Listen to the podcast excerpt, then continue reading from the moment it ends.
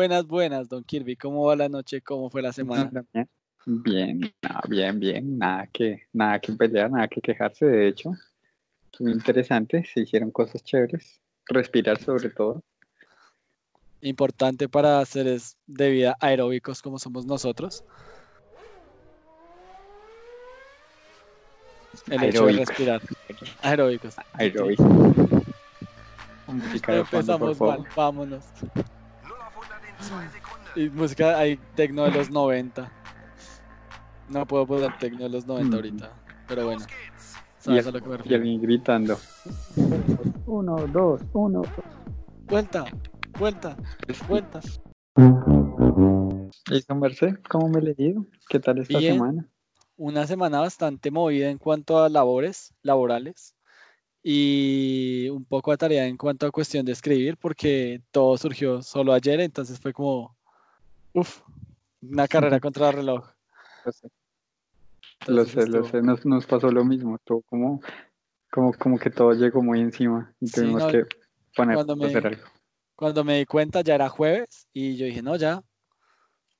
Leí un rato sobre, lo de, sobre el tema que vamos a tratar hoy em, y esas cosas pero, o sea, se me fue la semana y cuando me di cuenta, jueves. ¿Y yo qué? ¿A qué horas? ¿Por qué? ¿Qué hice yo para merecerme y Valí. Y valí. Valí definitivamente. Pero de resto, no, pues, yo creo que fue una semana productiva. Lo, que me gusta es que, bueno, jueves, porque a mí también me pasó jueves, pero mira, ahí estamos, seis paginitas, que a mí me parece que es un buen ritmo para haber escrito un solo día. Claro. No son, no son 150 páginas como Don Sanderson. Pero ah, No son 30 mil páginas en un año que no lo alcanzan a hacer. No. Pero algún día. No, algún día. tampoco somos Brandon Sanderson, ¿sabes? Sí, no. O sea, no, no tenemos tres sagas, tres o cuatro sagas pendientes de una tetralogía, una decalogía y demás libros así suelticos y nos estamos manejando un cosmere con yo no sé cuántos planetas y magia y un, una historia así como por encima. tanto no. en la cabeza? ¿Cómo le cabe tanto en la cabeza? ¿Sabes? Yo ya me confundo con, con lo mío y es un mundito chiquito. Estuve, estuve viendo como de dónde salió Sanderson porque por muy fanboy que estoy ahorita en este momento, principalmente por leerlo, que luego tal vez se me olvide, eh, pues no sabía quién era como tal, él. Y es curioso porque, pues, primero estudió química, o sea, es graduado de química de la universidad por allá donde él es, que ya no me acuerdo. Y trabajó mucho tiempo, unos años, como recepcionista nocturno en un hotel, y ahí escribía. Y escribió, y escribió, y escribió. Entonces, como que tiene, pues, como un gran baúl de cientos de días de haber pensado cosas y ahí sacará todo ese toda esa creatividad. Vaya. Me suena familiar esa última parte. ¿Lo del gran baúl?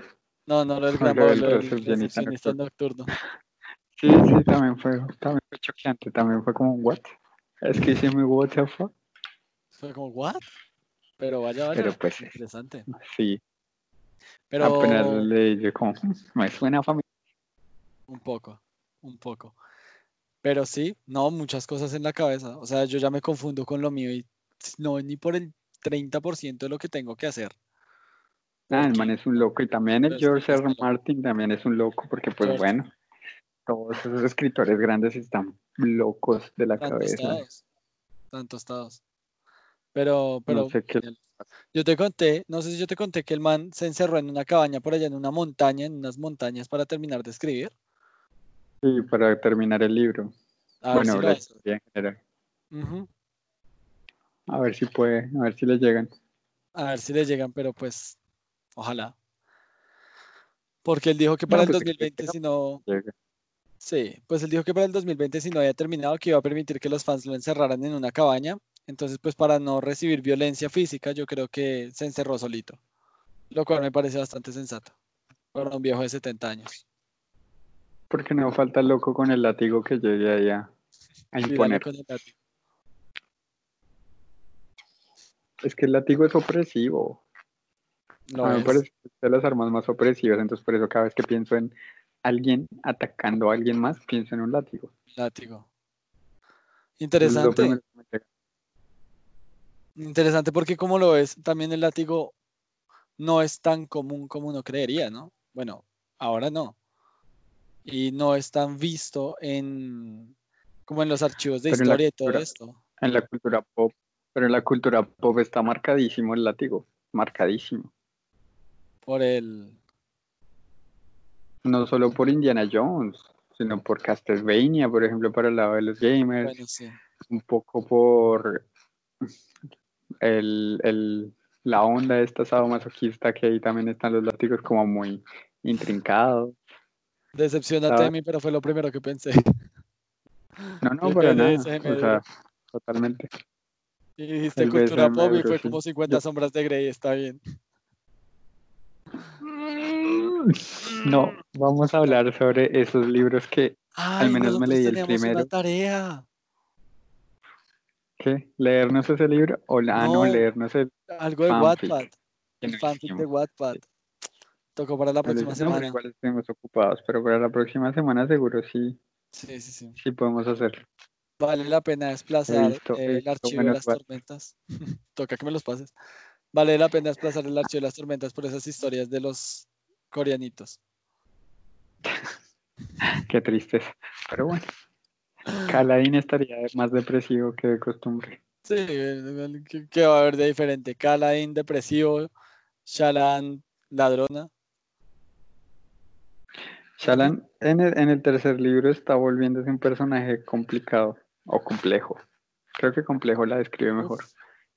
Y está chévere, está interesante. Interesante. Es gracioso porque tú y yo tenemos literalmente un libro de diferencia en la lectura. Entonces, como que tengo que usar las palabras muy bien para poder definir y no hacer ningún tipo de spoiler porque no quiero hacer spoiler. Claro, obvio. Entonces a veces me salen cosas que yo ya tengo como normalizadas y es como, ay, no, no, no, no, calmación, no debo. No debo decirlo.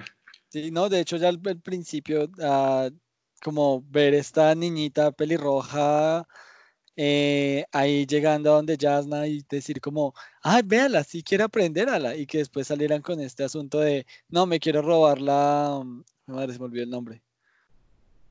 Tiene un nombre parecido a Diamantina, pero no me acuerdo cómo se llama. El moldeador. Se quiere robar el moldeador. Sí, la, piedra como tal, la piedra que tiene, que tiene No, la piedra no, todo el moldeador. Todo el moldeador. Es un Gabriel, ese es, un, es como un artilugio que tiene varias piedras, pero lo que se quiere robar no son las piedras, sino el artilugio en sí.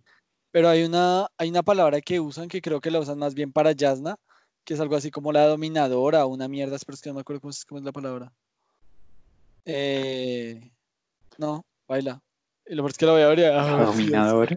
Dominadora. Sigo con la onda BDSM, perdón. Me imaginé a Yasna así. Yo muy fan. Yo también. Yasna es mi waifu, pero truly waifu. A usted le gusta que lo traten mal, ¿no? Uf, a mí me encanta que me traten mal. Vi la ilustración que compartiste de, de Shalan. Vaya. ¿Cuál? La del tweet de Sanderson. Ah. Sanderson el tweet. Vaya, se ve el, el de las portadas, el de las portadas de del Camino de los Reyes, décima edición. Sí, oh. Ay, están, están geniales. ¿Cuánto costará? No sé, creo que, bueno, ese debe ser baratico, porque pues esa versión es solamente el décimo aniversario. El que debe ser caro es la versión de en cuero. Debe sí. Ser carísima, pero uf, que están preciosas. Están lindas, están lindas, aguanta. Yo soy fan de comprar libros y coleccionarlos. O sea, fan. Me los leo, sí, pero es que tener, ver los libros ahí en la, en la, en la biblioteca es como... Ah, ah me parece también una linda colección. Por tenerlos, por verlos y de pronto tocarlos y releerlos en algún momento, simplemente abrirlos y es, es bonito. Cierto. Es bonito, Que para leer sea mejor de pronto un Kindle o así hoy en día, pues sí, también. Pero ahí quiero hacerte una pregunta. ¿Tú qué opinas de esa expresión por, o de ese pensamiento, de esa corriente que está saliendo últimamente de darle, abro muchas comillas, darle vida al libro y dejar tu huella en el libro? Yo soy muy fan, yo siempre he sido muy fan de eso. ¿Sí? Sí. O sea, los libros son figuras en acción, no son cosas que simplemente tienes que poner ahí. Son algo que te marcó, que pues si lo tienes ahí físico y tal, es porque lo leíste, en el mejor de los casos, y te marcó y, hizo que cambiaras. Entonces, es chévere. Yo sería muy fan de, de pronto poder ver un libro de alguien y, más o menos saber lo que esa persona, persona pensaba leyendo. Entonces, por eso me parece que esto de las marquitas, de las notas, de los resaltados, me parece muy interesante. Y me parece que es una actitud muy buena que no solo sea imprimir un libro y dejarlo ahí, porque pues es conocimiento que a la larga se pierde. Es cierto. ¿Sabes? No, y que debe ser muy curioso. Yo lo pienso, pues yo personalmente no soy muy fan de eso. No sé, con el tiempo me cambiará el pensamiento, pero también es la forma en la que me criaron, ¿no? Como que en esa, en esa, en ese sacramento de los libros, donde los libros son para leerlos y no para dañarlos porque ya están escritos, pero pues obviamente son construcciones. Pero no vamos a volver a ese tema. Entonces, eh, entonces pues, a mí me parece muy curioso que, digamos, tú hagas las notas, ¿no? De, digamos, como un libro, un libro como 100 años de soledad, que es un libro tan complejo, eh, que en cierta forma el libro es complejo. Eh, y tú lo leas, ¿no? Y cinco años después lo quieras leer, y ya quiero escuchar tu comentario, y cinco años después tú lo quieras leer y veas las notas, veas lo que resaltaste y como ver tu evolución, como, no solo como lector, sino también como persona. No sé, se me hace curioso, puede ser bastante interesante. Es que creo que, o sea, eso que sientes, el, el, es que no debo rayar el libro porque es un libro, ¿sabes? Es para leer, no rayar. Creo que eso es simplemente una convención. Es una convención que nos enseñaron en donde nosotros tenemos a los libros en pedestales como algo que es mucho más grande, que es importante. Sí. Y sí, lo son, pero también son nuestros y también son como las mesas que también rayas, también son como las paredes que nos cubren del viento, pero también rayas, porque dejas tu marca. Entonces, ¿por qué no dejar tu marca en, otra cosa? Y, y en algo tan importante como un libro. O sea, y eso que dices de ver la evolución de la propia lógica o de la propia percepción que uno tiene sobre un mismo libro, me parece que es algo increíble y que es algo que está muy bien de hacer ejercicio, claro. Siempre que tú mantengas obviamente tu libro, porque no vas a ir rayando copias del mismo libro y, y botándolas porque pues hombre. No tiene sentido. Es tener un libro, tratarlo con cariño. ¿Qué es tratarlo con cariño? No botarlo, no romper las hojas, que no se doblen, eso sí no me gusta, ¿sabes? Y el prestarlo sí, pero pues el prestarlo, ya ahorita te digo cómo, cómo me gusta. Pero bueno, que no se doblen, que no le entre agua, que no le coja moho, ¿sabes? Sí. Mantenerlo bien, pero escribir encima de él es un buen acto. El prestarlo, el prestarlo es también un buen ejercicio porque no solo para mí es un acto de confianza infinito porque pues es un libro y son partes de nosotros, sino que es, es como el, compartir el conocimiento, ¿sabes? El toma este libro, ya está rayado porque yo ya lo leí, porque es parte de mi conocimiento. Entonces, si tienes alguna pregunta, ya sea del libro ya sea de mis notas, pues hablemos de eso. Sí. Que también es importante, que, que estamos basándonos desde un mismo centro de algo, ¿sabes? Una historia, llámalo como sea. Y a la larga se vuelve como el, la tradición oral, ¿sí? Que algo muy bonito de la tradición oral es que con el tiempo se van modificando cosas, pues a veces buenas, a veces malas, pero es algo que me gusta de, una historia particular para, para que llegue más. Sí. Para volverla tal vez más general, para darle más profundidad, para llenarla de detalles. Y, y, se llega al final con una historia que es mucho más profunda que la historia pues por sí sola, sino que es la historia más el tiempo, más las experiencias de las personas, más los motivos por los cuales las personas cambiaron esto o cambiaron lo otro. Y pues lo asimilo al libro, y es que el libro, entre más tú lo rayas, y entre más lo relees, y más lo rayas, y más lo vas viendo, que no es tacharlo, sino rayarlo, eh, más se va haciendo complejo. Porque si un día, no sé, sientes que una oración o una frase o un, lo que sea es muy, como que te choca mucho o te llega mucho al corazón y luego lo relees o lo relee otra persona, pues analizas el por qué. Sí. ¿Sabes? El por qué te llegó, qué, qué estabas viviendo tú en tu vida en ese momento, qué implica eso en ti, lo mantuviste, no lo mantuviste, ¿sabes? Y todo eso engloba una, no sé si llamarlo meta lectura está bien, pero me suena que es una meta lectura del libro. El, el, cómo el libro está afectando a alguien y el cómo el libro puede llegar a afectar a otras personas. Y entonces ya no lo solo lo vemos como el libro es la historia que trae en sí misma, sino el libro es no solo esa historia, sino su, su alrededor, su contexto. Y crece, y es un buen ejercicio. Entonces, por eso es que me gusta eso, ¿sabes? Porque, eso es mi opinión, que igual cualquier opinión está bien, que si tú quieres guardarlos en bodegas, guárdalos, eso no hay problema. Sí, es cierto, no. Sí, es cierto, no, yo creo que a mí pues también es por las malas experiencias que he tenido con respecto a prestar libros, porque lo que tú dices es un acto de demasiada confianza, porque al fin y al cabo, muy pocas veces, de hecho para mí es mucho más fácil prestar juegos, por ejemplo, de la Play y así que son cosas a veces incluso más caras ¿no? que un libro, económicamente hablando, monetariamente hablando. Pero cuando voy a prestar un libro es como, porque se siente, ¿sabes qué? Es como, se crea una relación con, no solo con el libro, sino con los personajes, de cómo se crea esa, como esa, esa, esa, esa relación, ese misticismo que lleva a cómo tú descubriste ese mundo y, cómo descubriste esa lectura y cómo descubriste a los personajes, cómo los, los interpretaste, los dibujaste. Y se crea como un lazo entre la lectura, entre el libro y tú. Y, y cuando alguien pues quiebra esa confianza, ¿no? De se te roba un libro o no te lo devuelve, por decirlo de alguna manera, pues es como se pierden muchas cosas y se pierde como esa actitud de, sí, no, está bien, prestémoslo, porque ya va a estar con cierta reticencia de, no me lo van a devolver, o me lo van a devolver muy mal. Entonces, es, lo que te digo, porque esa sensación que tú describes como de que ah, son mis personajes y son el momento en que los encontré, es simplemente que es tu libro y es algo que, por ejemplo, uno no suele decir con los mismos juegos. Ese libro ya no es simplemente el libro o un libro, sino te vuelve mi libro, ¿sabes? Entonces ya, ya no te estoy prestando un juego de la PlayStation 1 o un juego de la Xbox, sino te estoy prestando mi libro, mío, ¿sí? La apropiación. Y esa apropiación es como en ese mismo ritmo, en el de que es tan tu libro, es tan tuyo, que no hay una copia igual a esa. Y por eso es, que duele cuando no se lo devuelven porque puede que sean parecidas y que digan las mismas cosas, pero es que no es la copia que tú tienes.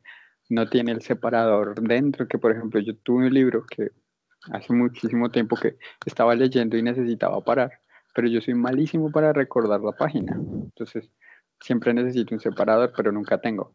Y no sé, creo que cogí una pluma que había como en el suelo, una cosa de, de un árbol y la puse. Y todavía sigue ahí en medio de ese libro, porque me recuerda, pues, el que soy torpe, recordando, y el que me leí ese libro en ese lugar por allá cerca al, observatorio y que justo ahí cogí esa hoja, ¿sabes? Sí. Entonces lo apropias y, duele, y por eso es un acto de confianza, pero pues es apropiación. Cierto. Eh, también tiene que verse reflejada en cómo tú dejas el libro, porque no solo cambias tú, cambia el libro cuando se lee, cuando están ahí esas personas que te marcaron, pues tú también debes eh, dejar una marca en ellos, preguntarte cosas, escribirles. Es muy el, el, el, ¿sabes la, el diario este de Harry Potter, el de la primera, creo, primera película? Segunda. El, bueno, el de la segunda, el diario de Tom Riddle. Es muy eso, es como el libro es, es, es, un portal para hablar entre dos mundos, casi, casi que se puede pensar así.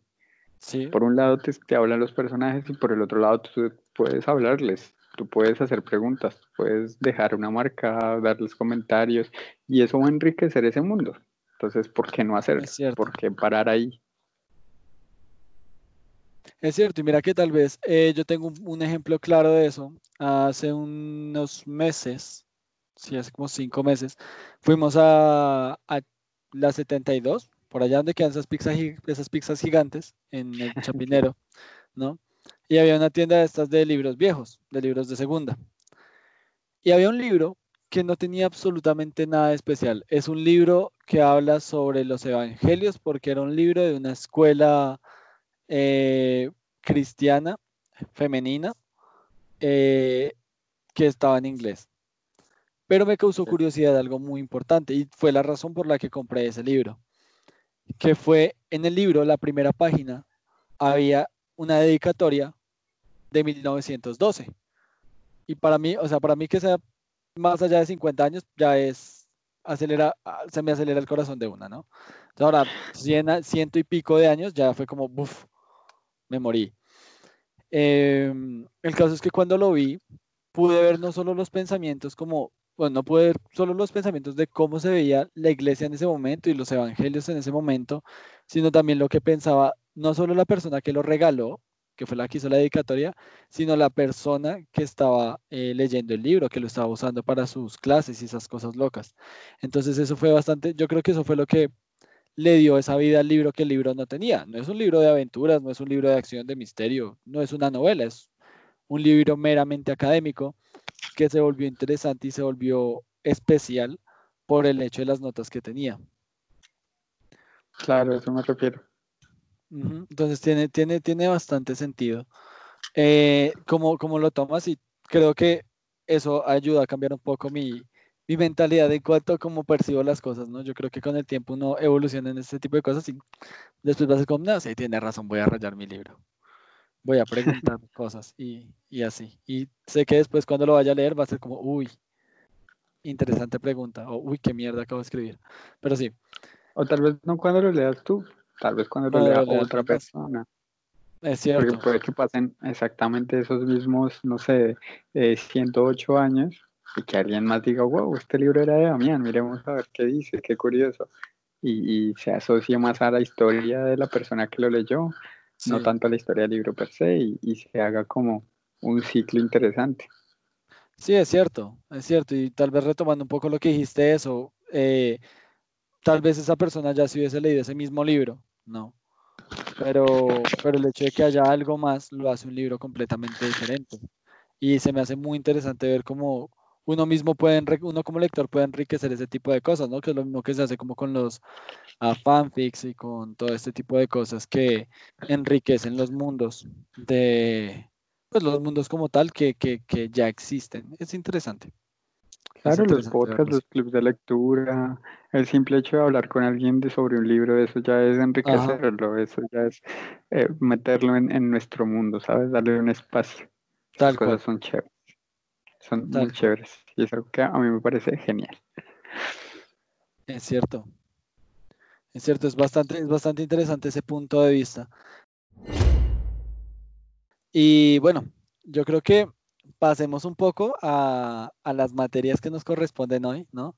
Que van muy ligadas a este tipo de cosas, de la cuestión de la personalización, no solo de la personalización, sino de la personalidad de los personajes y pues lo que escribimos esta, esta semana, o sea, ayer. Eh, a ver cómo, cómo, cómo va esto relacionado, ¿no? No sé si quieras empezar un poco. Pues sí, dale. O sea, es curioso porque tú piensas, ¿no? Pues ahorita, de pronto, uniéndole un poco a lo que estábamos hablando. Y es que, como tú lo decías, yo entablo lazos con esos personajes y por eso de pronto me duele un poco soltar la historia, sea prestando el libro o yo qué sé, sea perdiéndolo o simplemente dejando de leerlo, ¿no? Cuando terminas el libro y quedas como, ay, necesito leer más, pero no hay más y te quedas en ese limbo. Y, y es interesante que alguien, no sé, lo haya escrito de esa manera, ¿no? Que a alguien le haya salido un personaje que de la nada pudo empatizar contigo y pudo llegar a, comunicarse de cierta manera contigo como para volverlo tu amigo. Entonces, e, ese ejercicio, de pronto el ejercicio que hicimos esta semana de escribir a nuestros personajes y, pensar en cómo pueden llegar a cambiar o de dónde vienen, hacia dónde van. Y este todo ejercicio, este ejercicio en general de, de creación de personaje es muy, muy interesante, muy interesante, me parece. Por ejemplo, y ya de pronto con este inicio, la historia. El, con el señor Jules, que no hay mejor inicio que hablar de él, porque yo lo adoro, me parece que es un personaje increíble y que a pesar que no he leído tanto de él, que es importante, yo lo aprecio. Sí. Porque es, me da una vibra, me da un algo que me, hace pensar en, en, él como en alguien grande, que yo creo que es como la idea que tú tienes al momento de escribirlo. Sí. ¿Sabes? Y hay un, hay un fragmento de tu libro, de tu, bueno, de tu, hay un fragmento de tu fragmento, de tu pequeño texto, que me pareció curioso y, y, de pronto quería traerlo para poder hablar sobre él un poco. Entonces, espérame, lo busco. Ok, creo que es este. Entonces, bueno, contexto.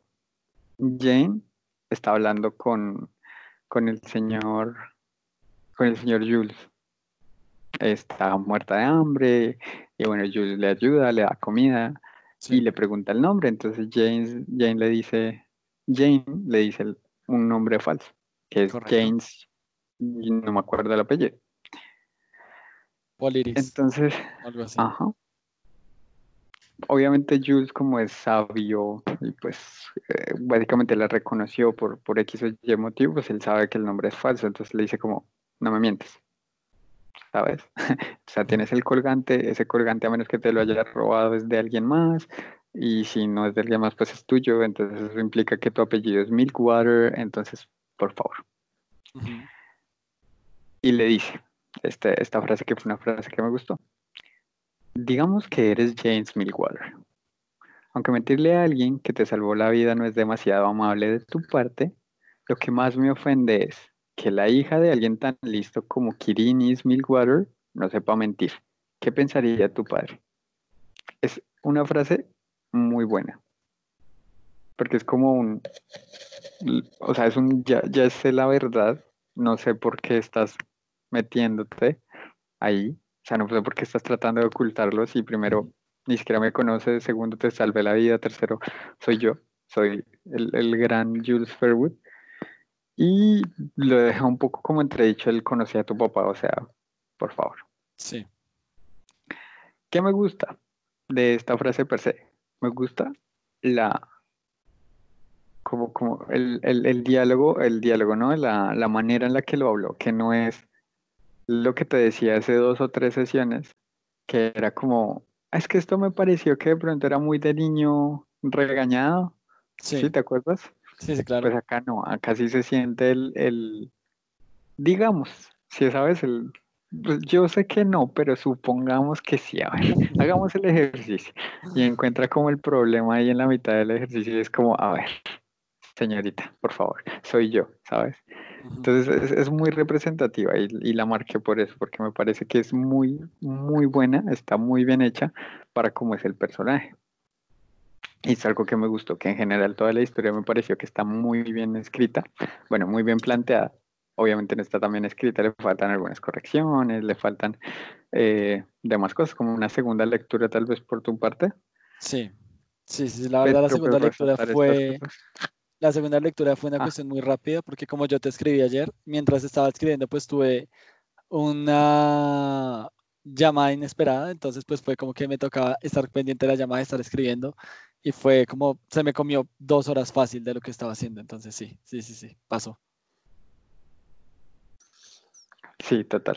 Por ejemplo, sigamos con esto de la construcción del personaje y que sé que me estoy centrando más en Jules que en, Jane, pero bueno, por este momento quería hacerlo porque es, es importante. Vale. Entonces más adelante, eh, pues Jules le indica, ¿no? Que tiene que irse al norte y que el norte y que el norte y la deja ahí como que tome su decisión que fue una escena que me pareció muy bonita. Ella al final dice, sí, listo, ¿qué, hay en el norte? Porque es tan importante? Y bueno, yo le dice, y cito, allí mi querida niña hay un grupo de personas, personas como tú, que en algún momento perdieron todo. Esas personas se unieron y trabajaron juntos, como una familia. Jane torció el, gesto. Me gusta que haya torcido el gesto y que haya dicho, no quiero otra familia. Pero no me gusta, contrastándolo con la anterior, la respuesta de Jules. Entonces, la respuesta es, entonces llama a los asociados. Te entrenarán y verán que no estás solo. Ellos te protegerán y tú los protegerás a ellos. Jules respiró. Mantén la, la, la aérea de la medida, ¿qué? Mantén la aérea de la medida tarde a tu derecha siempre. Duérmete en espacios altos y si te quieres defender, hazlo. Tu vida es lo más valioso para ti. ¿Por qué no me gustó? Porque ella le está diciendo, no quiero una familia. No porque sea una persona resentida, o sea, no porque sea alguien edgy, no porque sea Claude de Final Fantasy VII que no quiera a nadie cerca, sino porque está traumada, está, o sea, le acabaron de matar a la familia, ¿sabes? Tiene el shock. Y entonces, pues Jules le dice como, no los ves como familia, verlos como compañeros. Y yo me pongo a pensar como, a ver, Jules, ¿cómo los va a ver como compañeros si literalmente ha estado con su familia y luego sola? no hay un trayecto, no hay un punto medio en el que exista el concepto en su cabecita de compañeros, ¿sabes? Sí. De asociados, no existe. Entonces es como la amabilidad y, como la buena manera al hablar que tuvo en la frase anterior, aquí fue como un... Es que acaso no piensas lo que dices. sí, yo creo que mm, haciendo un pequeño inciso ahí, eh, yo creo que fue una cosa, fue muy complicado escribir, eh, siguiendo con el mismo tema, ¿no? Fue, fue algo muy complicado escribir a dos personajes. Uno, un personaje tan, entre comillas, desconocido para mí como lo es Jane, porque obviamente conozco cosas de ella, pero pues aún es muy desconocida, no está tan interiorizada como Jules, que ya te das cuenta que a Jules le suelto muchas más cosas, ¿no? Lo dejo como mucho más libre. Y a Arwin un poquito. A Jane todavía la tengo muy cogida la correa. Eh, Suena raro, pero pues sabes a qué me refiero. Eh, y pues Jules, por ejemplo, hay, hay, cierto tipo de interacciones que aún no sé desarrollar y fueron cosas que, que, se me complicaron por, por lo mismo, porque sí que inconforme con muchos diálogos o con muchas cosas, porque fue un, un, un capítulo de mucho diálogo a mi parecer. Mm, pero es por lo mismo, yo creo que es la cuestión de cómo ir tanteando los personajes en diferentes ambientes eh, ir descubriéndolos en diferentes ambientes como este, ¿no? Que es una persona, que hablar con una persona tan adolorida o tan dolida como está Jane en este momento, tan rota tal vez emocionalmente, sentimentalmente, pues porque, y creo que te diste cuenta que lo, lo intenté plantear, el papá era como su vida, ¿no? Su, su, la luz de sus ojos. Eh, y hablar con una persona de estos temas entonces no supe cómo abordarlo con, con Jules y yo creo que es una de las cosas que me toca trabajar con respecto a su, a su personalidad, de cómo maneja este tipo de cosas que son menos eh, sarcásticas, que son más como suaves de tratar, ¿sabes? Total, ¿no? Y de hecho, pues continuamos con Jules porque es que Jules es un personaje que necesitas trabajar mucho. Porque algo que me pareció curioso es que, bueno, al menos los dos personajes que hasta ahora hemos tratado de la historia lo conocen. Sí. Entonces me hace pensar que de pronto sea él el hilo conductor, ¿no? Que de cierta u otra manera las casualidades hicieron que él estuviera en los momentos exactos ayudando a las personas exactas, sea casualidad o sea pues él haciendo su magia. Lo que hace que haya un conflicto en, en la identidad de Jules, porque cuando ya lo conoces leyendo la parte anterior de él, pues él no quiere ser el centro de atención él no quiere ser el mago que puedes llamar cuando necesitas ayuda. Él solo ayuda cuando él sabe que necesita una ayuda, sabe que, puede ayudar y que puede llegar. Entonces que aparezca así tan campante ante dos niños random y les diga, hola, soy Jules, ¿te puedo ayudar? Me, me choca. Sí. Me choca porque es Jules, porque seguro alguien lo está buscando para hacerle algo malo porque a todos nos pasa, o sea, todos tenemos enemigos. Y el mago más grande del mundo tiene al enemigo del mago más grande del mundo, que eso no suena precisamente a alguien sin poder, ¿sabes? Entonces, ubicarlo es tan fácil como preguntarle a las personas quién fue el último que vio a Jules y dónde lo vio, y de ahí empezar. ¿Sabes? ¿Entiendes a lo que me refiero? Sí. Que no está siendo sutil.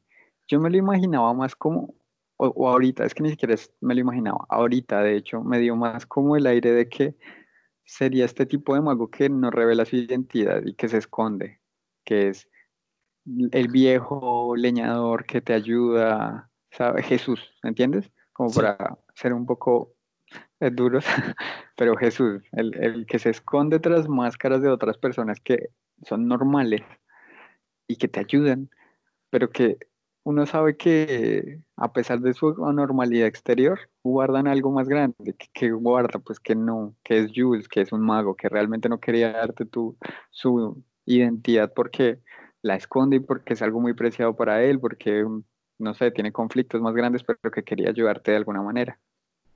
Entonces que aquí le diga, hey, soy Jules, mucho gusto, fue como un, ay, me hubiera gustado, no sé, que fuera un, hola, soy un leñador, estaba pasando por acá, ¿quieres que te ayude? Ah, claro, conocí a, tu papá, a los eh, Milkwater, porque no sé, hice unas leñadas hace mucho tiempo cuando él era general. Ah, sí, ah, sí, lo conocí, hey, te puedo ayudar, hey, súper bien. Y que luego más adelante uno se dé cuenta por X o Y motivo que, no sé, el batallón en el que trabajaba el papá no había madera, entonces no podía haber un leñador, entonces como que uno quede como, espera, ¿qué? Te entiendo. Entonces, ¿quién es esta persona? Y, darle un trasfondo más de misticismo, porque eso es lo que Jules tiene, ¿sabes? Él es místico, él es, él es esta persona que está en todos lados, pero nunca está en ningún lado, ¿sabes? Él es Jules, el mago más grande del mundo. Entonces es algo que aquí de pronto hubiera quedado genial, de que no me dijeras es Jules de primera, sino que jugaras con eso. Y más adelante tal vez puede continuar con ese juego. Yo creo que hubiera quedado bastante bien eh, jugar con eso, con la parte final. Yo creo que hubiera contrastado bastante bien. Como que tenga, no sé, una, característica, ¿sabes? Yo veo que de pronto Jules puede tener una característica específica, como que sus transformaciones son buenas, pero siempre le queda el cabello, pues, eh, color ceniza o el color de los ojos, una cicatriz, algo que no pueda cambiar del todo pero que sea representativo. Notas. Y que me diga, mira, buf, él es Jules. No dice que es Jules, tal vez se llama Antonio el Lagartijo Rodríguez, pero sé que es Jules. Algo me dice en el texto. Sí. Igual sí, yo, y los Rodríguez, pues yo soy Rodríguez, entonces. Sí. Además es el apellido más, más, eh, más usado en Colombia, entonces. Sí, es cierto. Pues está. Listo, ya eso es como todo lo que tenía que decir de Jules. Me gusta mucho el personaje, ya sabes, estoy enamorado de Jules, así como quiero darle una cacheta a Darwin. Las cosas como son. Las vainas como son. Jane me gusta cómo está planteada en esta historia. Me la imagino como em, la, la Mujer Maravilla, ¿sabes? Pero no la heroína, sino la inicial, cuando todavía no se había ido de Ítaca. La Amazona. Eh, bueno, sí, cuando todavía estaba allá en la zona de las Amazonas y todavía estaba practicando y bueno, era la hija de la diosa, pero no destacaba tanto, ¿sabes? Sí. Luego que atacaron y se fue y se perdió y tuvo esos problemas. Así veo yo a Jane, es como una mujer poderosa, con habilidades, que le tocó salir de su, de su zona de confort a fuerza y cumplir con el deber de existir y, no sé, ayudar. Y el momentico de cuando atacó ahí al cervatillo, o bueno, a lo que fue de que atacó, que no me acuerdo bien, me pareció bien, pero te diría como trata de mirar más videos de casa y ambientarte en eso. Porque escribir sobre algo que no hemos hecho es difícil. Pero escribir algo sobre lo que más o menos hemos visto, al menos, es un poco más fácil. Y lo alcancé a sentir un poquito plástico porque simplemente es que estaba haciendo, ella estaba de pie, no estaba furtiva, a la distancia lo vio, apuntó y disparó. Entonces fue como... Hmm, pues digamos que yo no especifiqué como tal cómo estaba, no, no. Exacto. entonces sí, no quedó implícito, o sea, pensé que iba a quedar implícito, pero no. No, no o sea, sí queda implícito, sí queda implícito, sí queda implícito, pero es que está bien que quede implícito cuando nosotros conocemos al personaje. Claro. Pero cuando estás introduciéndonos un personaje, esas cosas nos dan detallitos. Cuando tú dices, eh, se mete a la mandesa para que trate, para tratar de perder su presencia y que el cervatillo se pierda, entonces sabemos que es una persona metódica, que no es de pronto un guerrero que literalmente lo ve y lo persigue hasta que el cervatillo se canse porque es alguien fuerte que tiene más constitución, ¿sabes? O alguien que simplemente a, a lo loco empieza a lanzar piedras y por casualidad, por suerte le da. No, ella se va, se esconde, prepara, analiza, porque aprendió a hacerlo así en la selva, porque eso nos da a nosotros los lectores que recién la estamos conociendo el, el punto de que ella tiene experiencia en esa zona. ¿Y por qué tiene experiencia? Luego aprendemos el por qué, porque tuvo que cruzar un bosque, porque tuvo que caminar hacia algún lado y porque alguien la instruyó luego más adelante, que eso lo sabemos en esta misma lectura. Pero es interesante ese contraste. Entonces, sí está bien, claro, estaría bien que luego dijeras como, no, ella se puede atacar a un ciervo y luego ya no lo, no lo menciones, porque ya lo sabemos, ya sabemos cómo ella opera. Pero al inicio me pareció que fue desaprovechado. No que estaba mal, sino que fue desaprovechado. Porque luego lo intentas, luego como que el cervatillo está en el suelo y la mira y le dice como no me mate, pues le dice con los ojos, no me mate, y ella lo duda, y es como, esto, esto puede ser un momento un poquito más grande, me gusta, juega con esto, está chévere, está interesante, porque ¿quién es ella? A ella le duele atacar el cervatillo y luego nos vemos, claro, le duele, que no debería porque pues ya está, ya está entrenada un poco, pero pues obviamente le va a seguir doliendo, pero hay como pequeños vacíos que se pueden rellenar con información que puede ser muy nutritiva para el personaje. Sí. Para que más adelante nosotros digamos, wow, interesante, interesante, me gusta, me gusta. Porque me gusta cómo escribes y estoy viendo que hay cosas que yo digo como, ah, esto está mal escrito, pero que me estoy dando cuenta que no es que esté mal escrito, sino que es tu estilo de escritura. Entonces, que para mí suena mal porque yo soy de pronto de cierta manera, de cierta otra y, y, tal. Sí, pero pues tu, tu, tu estilo es, es, eso, ¿no? Es a veces ser sutiles, enfocarte como en los detalles que son muy importantes, los ojos, un poco la sangre, el peso de las cosas. Pero se te olvida de pronto que, que, ¿cómo te explico? No solo lo exterior es lo importante, sino el interior, el cómo se siente, el, lo que hace interiorizando todo eso. Es algo que no sueles escribir tanto y que sería genial que pronto intentaras. Es cierto. Sí, es cierto. O sea, yo poco a poco, eh, igual yo, no sé, considero eh, que desde mi punto de vista, ¿no? Trato de meterme también un poco con, los, con las sensaciones. Lo que pasa es que lo que, lo que yo te decía casi que desde el principio, yo soy menos eh, literal en ese sentido, ¿no? No es tanto como se siente triste, sino que yo trato de recrear la emoción o la sensación que tiene. Por ejemplo, el hambre. Pero las sensaciones físicas. Claro. Más no la parte sensorial, que es una parte que puede llegar a ser agradable. Te pongo el ejemplo, que es el, otro puntico que guardé, y es cuando, yo creo que era lo que ibas a mencionar, que es cuando están comiendo y tienen mucha hambre. Entonces, pues voy a citar el, el pequeño párrafo. Están sentados, es cuando recién llega Jules, es cuando están hablando y le da un poco de carne. Entonces, Se levantó y dio dos pasos hacia ella. La chica recibió una vara con un trozo de carne en ella y Jules se volvió a su puesto. Al otro lado de la hoguera, la chica miró el trozo de la carne y luego al anciano. Dio un pequeño mordisco. Podía estar muriendo de hambre, pero su familia había pagado demasiados teris para enseñarle modales. Su apetito se abrió tan pronto los jugos de la carne recorrieron su lengua. Podrías haber hablado de el sabor, de la sensación, del olor, del calor que siente, pero no. Continúo. El segundo mordisco, en, el segundo mordisco, todos aquellos tenis que había quedado en habían quedado en el olvido y sus instintos se apoderaron de ella. Igual, podías haberle agregado algo más que no solo los instintos. Sigo. Devoró la carne en silencio, acompañada con el suave crepitar de la hoguera. No puede devorarla en silencio porque tiene que hacer ruido, porque no es recatada.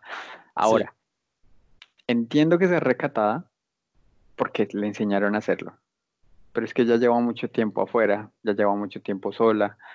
Y sí, Jules es el mago más grande del mundo, pero ella es una niña que ha sido entrenada dos, tres años o así porque es una niña. Y, ya, además es la hija de papá, además X y Y. Y hay muchos motivos por los cuales yo pienso que ese momento en el que ella dijo, no debería, Mm, no fue tan así.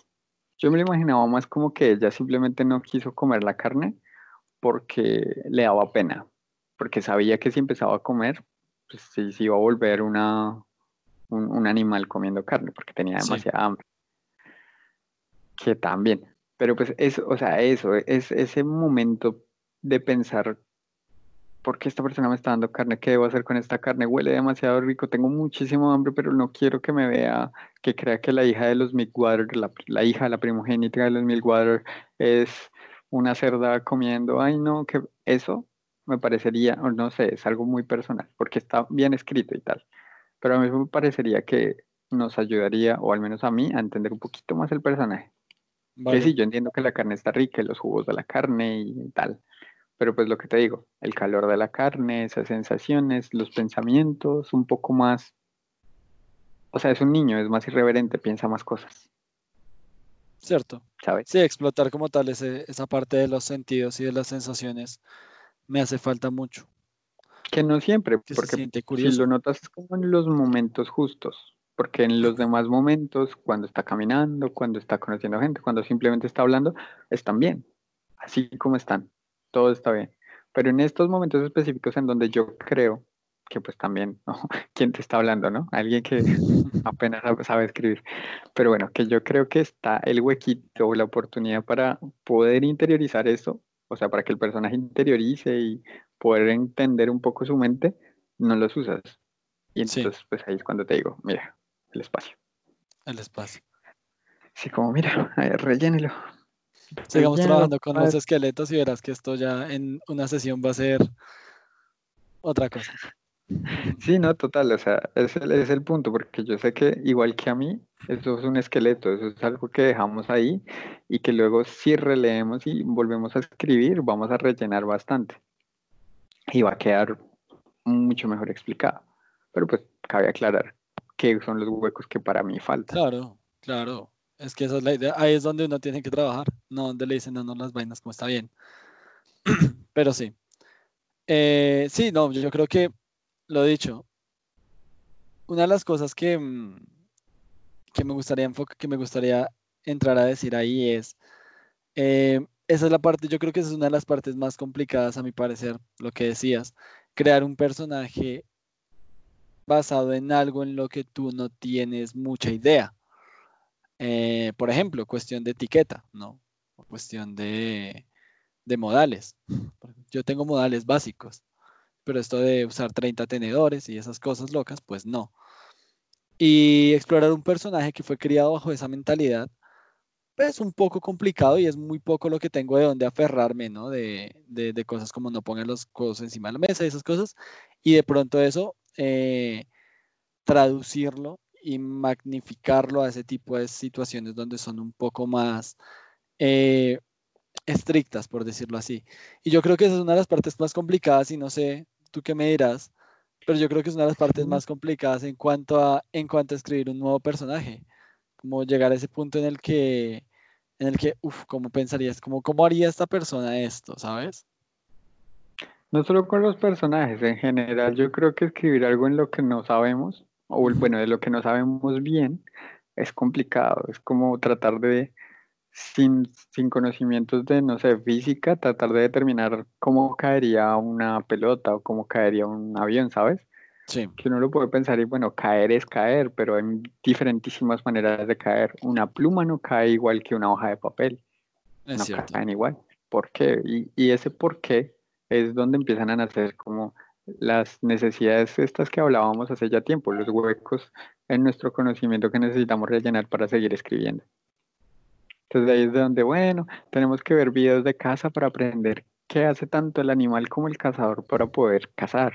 Eh, tenemos que ver videos de piratas para aprender más o menos cómo se siente estar en el mar. Tenemos que ver cosas sobre minas porque pues vamos a hablar sobre minas y al menos tener una idea, un bosquejo nos sirve. No solo eso, que el ejercicio que hicimos al principio y que yo te dije como que deberíamos un poco hacer, era un poco también para eso, para rellenar estos huecos de empezar a escribir sobre las culturas, de empezar a escribir sobre las religiones, porque el momento en el que vamos a escribir, pues eso ya nos puede dictar ciertos patrones de comportamiento que tienen nuestros personajes. Que no es lo mismo, por ejemplo, si em, Jane va caminando al ser una chica POC súper casual, bueno, eh, no, al no ser una chica POC súper casual e irse al lugar de, de los chicos POC, que adoran a Puck, no es lo mismo que uno de esos nórdicos que adoran al dios del fuego vea eh, que se prenden llamas, no sé, un árbol. A lo mismo que lo vea Jane, no lo van a interpretar igual porque su religión es diferente, porque su concepción es diferente, igual la etiqueta. No va a ser la misma la etiqueta del norte, donde literalmente tienen que estar ahí en el frío y tal vez las comidas sean mucho más calientes y tal vez no usen tanto tenedores, no sé, al sur donde tal vez sean más eh, gráciles con, con todas estas herramientas de comer. Sí. Entonces, por eso, ese ejercicio y repasarlo siempre me parece una muy buena manera de aprender. Que de ahí se desprende todo lo que escribimos. Sí, es cierto. Básicamente, parte, yo creo que eso es de las cosas más importantes de, del ejercicio inicial, de tal vez el ejercicio background que hemos eh, dejado un poco al lado. Yo, por ejemplo, he dejado un poco al lado la parte de construcción de mundo, aunque le tengo un día destinado, pero pues a veces no se puede. Eh, ¿Qué es eso? Tener como ese tipo de diferencias. Y yo creo que una cosa que sí me gustaría o que me gusta ver ahí es como ese tipo de modismos y tal vez de expresiones y de pensamientos que se ven, eh, digamos, en ese contraste de culturas ya como es la cultura de mm, occidental, ¿no? La cultura del suroccidente, la cultura norteña. ¿Cómo, cómo ven los norteños? Bueno, esa parte todavía no la he mostrado, pero cómo ven los norteños a la gente del sur y cómo ve la gente del sur a la gente del norte, ¿no? La gente del norte para ellos son gente completamente loca por el conflicto, eh, por el conflicto de las deidades que hubo en su momento, ¿no? Eh, conflicto del cual pues ya hemos hablado. Que ven que los que adoran a Puck son putos locos, o sea, son eso, locos.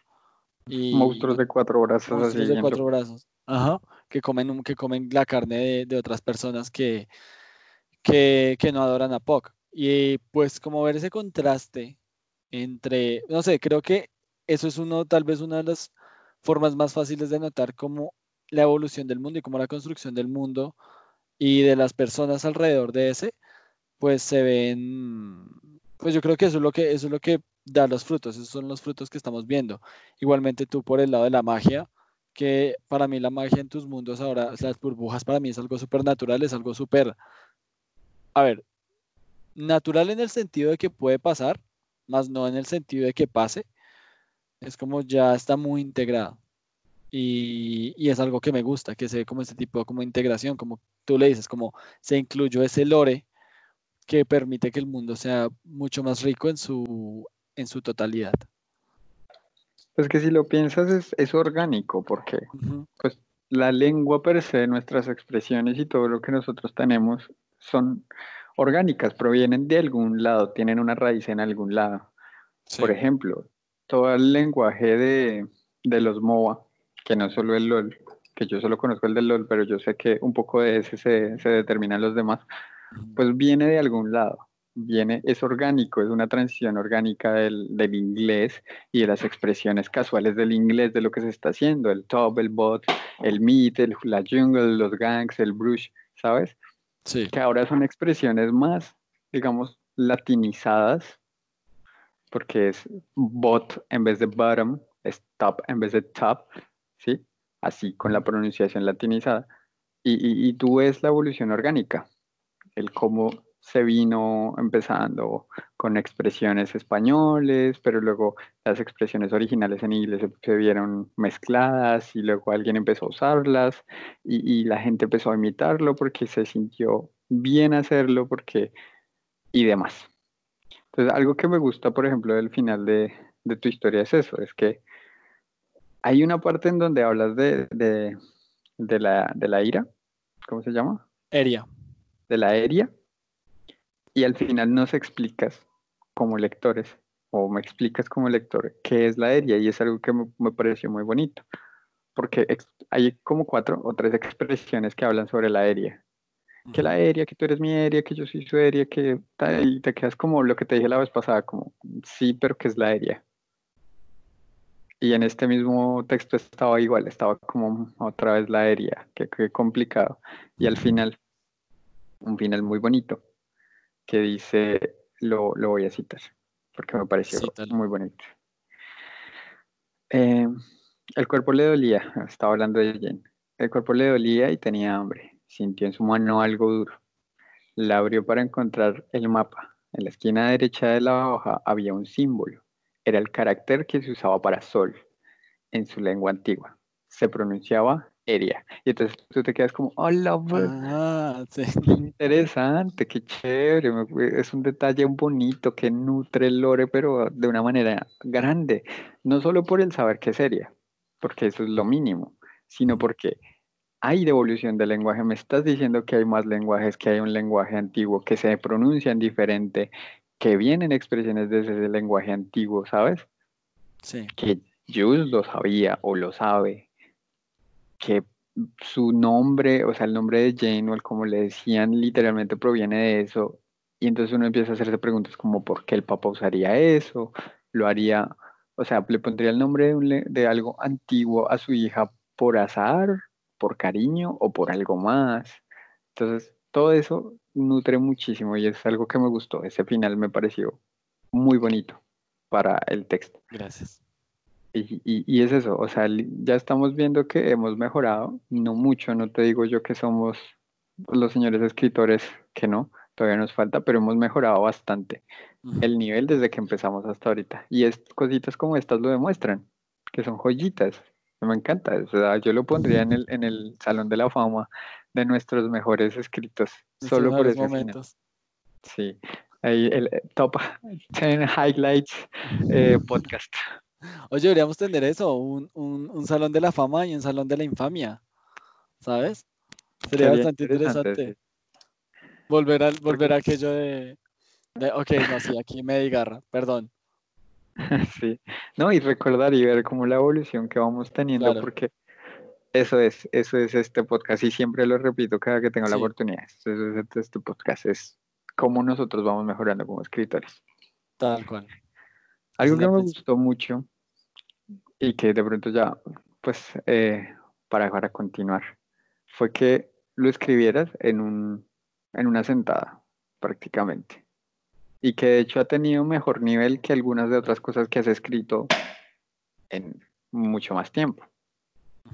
Que tú dices que bueno, no tengo a Jane todavía tan, tan interiorizada, pero me parece que sí, que ya, que ya le estás cogiendo el nivel al personaje, que ya le tienes el ritmo, que de pronto ya te sientes un poco más cómodo como con esta Jane o con, eh, con esta parte de su vida, que sigue siendo la misma que antes, sino que es un poco más adelante y me gusta. Si la contrastas contra la primera parte en la que solo es una niña y escapa y bla, prefiero esta mil veces, cientos de veces, porque se nota muchísimo mejor hecha.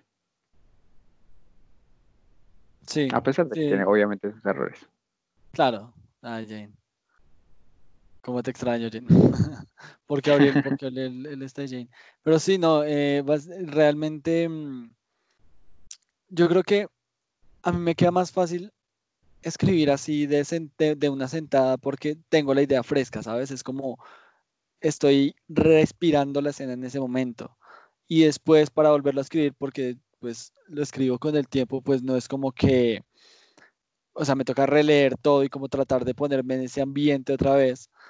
Y ahí es cuando se empiezan, cuando yo creo que se empiezan a chocar las cosas, ¿no? Ahí es cuando podemos ver lo que pasó, digamos, en el primer capítulo de Jane, que habían inconsistencias, digamos, en cuestiones temporales raras. Eh, y eso. Y pues la verdad me alegra mucho que, te haya gustado el final. Eh, lo hice con, la intención de, mm, de abrir un poquito las puertas, por lo mismo que me has dicho que he pronunciado, he dicho Eria por lo menos unas 20, 25 veces en todo lo que llevo escrito. Nunca se ha especificado qué es eh, directamente. Entonces el hecho de dejarlo así como así, que no me pareció algo como colocado ahí de la nada, o sea, como, como entrado con, con calzador, sino me pareció bastante, me pareció que quedó bien. Yo cuando lo leí, porque cuando lo releí, que lo releí fue para releerlo, no para corregirlo, cabe aclarar, fue como, no, sí quedó bien. Pero yo tengo una pregunta y es la siguiente. Mi, una de mis intenciones era dejarte con muchas preguntas. ¿Qué tanto la logré? No tengo preguntas, realmente no tengo muchas preguntas, porque no hay algo tan grande que yo diga, ¿qué, qué está pasando? O sea, ¿por qué? O, ¿Sabes? O sea, sé que va a ir al norte, porque pues, o sea, si yo no supiera que allá está eh, la cosa esta donde está Darwin, pues bueno, me lo imaginaría. Es como una escuela mágica, X, estándar, cliché. Pero me imaginaría algo así, es como, bueno, ¿cómo va a sobrevivir? Bueno, ya va sobreviviendo un poco también, o sea, no es, no es que no es que se eche a las petacas y que vaya a llorar de la nada. Entonces, no sentí que hubiera algo al leer lo que yo dijera, hmm, que sí, Jules va al sur, pero bueno, Jules va a todos lados, entonces como tampoco me puedo aferrar de ahí. O sea, puede ir al sur fácilmente por una botella de vino y yo le creo, ¿qué más va a hacer? Es el mago más grande del mundo, él es él. Entonces, y, me pongo a pensar, entonces ahorita estoy pensando como, ¿qué, qué, qué? Que el, símbolo de la familia, me gustó que lo cambiara del lobo a este pequeño, yo me lo imagino como un vitral circular chiquito, así con, con, con, los vidrecitos y la pintadita, me parece que es muy bonito así, no sé por qué. Mm, ¿Qué más puede ser? El cuchillo, el cuchillo que me fue interesante porque pues un cuchillo negro que pesa un poco más de lo que debería por su tamaño. Mm, puede ser, pero no hay algo grande que yo diga, uff, ¿qué casta pasando? Bueno. Vale. ¿Qué, querías? O sea, dímelo, ¿qué querías que yo viera? Pues, hay, hay, cosas, por ejemplo, uh, que pues no tiene sentido que yo las repita porque pues no es el sentido, pero hasta acá Pero, pero eso, pues digamos un poco el cuchillo, un poco la parte final, ¿sabes? Eh, pero pues si no, está genial, porque pues si no están las preguntas, por lo menos está bien que, o sea, me, gusta que hayas entendido y que se haya entendido todo, ¿sabes? Que... si hay, te interrumpo, si hay cosas interesantes, o sea, hay cosas que despiertan preguntas como qué pasa con el cuchillo, qué pasa pues un poco con su familia, para dónde va Jules, que sí existen, pero lo que te digo es que no hay algo tan fuerte que yo quiera seguir leyendo en este momento. O sea, no hay un, ¡Ah! Dios mío, no lo siento. No, eso no implica que no es que esté mal, que como historia está bien. Siento que cuando acabe esto y empiece el, el siguiente capítulo, o no sé, tal vez ya esté en otro lado, ¿sabes? O sea, haya un trayecto cortado, o tal vez no continúe necesariamente en este punto o tal vez esto sea un recuerdo, ¿sabes? Como que siento que esto simplemente es algo que se centraba más en, mira, te estoy mostrando a Jules, te estoy mostrando que se hablaron, te estoy mostrando que su familia es importante y te estoy recordando que la familia está caída y, tal. Y no como, ah, hay algo que quiero que sepas. ¿Se me puede entender? Sí. Pues eso. Lo entiendo. Sí, es, es bastante introductorio, entonces dejémoslo como introductorio, me parece una acotación justa. Pero bueno, y está eso. como introducción al personaje está perfecto, me gusta. O sea, obviamente con los detalles que ya dije que me gustaría que se mejoraran, pero me gusta cómo está planteada. Sí, sabes que yo creo que el próximo escrito, la, la, el escrito de la próxima semana voy a tratar de, de hacer algo muy así, más para entrenarlo, porque va a ser un escrito más de entrenamiento, creo yo, de, todo lo que es la cuestión de emocional, de sensorial, de como de, de, transmitir ese tipo de cosas, de poner la piel, de ponerlo en la piel de, la persona que está leyendo, como, uff, se entiende, ¿sabes? Que, que, se transmita, más allá de intentar tal vez contar algo más fuerte, tal vez como entrenamiento lo vaya a hacer la próxima semana, tal vez. ¿Sabes cuál te digo yo? Que es como lo, que yo espero encontrar cuando te digo que quiero eso. Cuenta. No sé si te ha pasado, pero pues a mí me pasa a veces con ciertos personajes con los que estoy muy encariñado y como que aprendo el cómo ellos se sienten y el cómo ellos actúan y pasa algo, no lo que sea, o sea, se encuentran con alguien, alguien los trata mal, hay un conflicto y yo digo, deberías hacer esto, así, me lo digo a mí mismo, ¿no? Se lo digo al personaje en mi mente, como, deberías hacer esto. Eh, y el personaje en el siguiente capítulo, o en la siguiente línea, o en la siguiente frase, lo hace. Y yo digo como, sí, nena. Y es como, eso es lo que yo creería que se busca, porque como que ya, o sea, has interiorizado tanto el personaje y el cómo piensa y el cómo analiza las cosas, que aprendes a prever cómo va a, hacer ese personaje. Entonces, pues creo que ese sería como el, punto al que estaría bien llegar.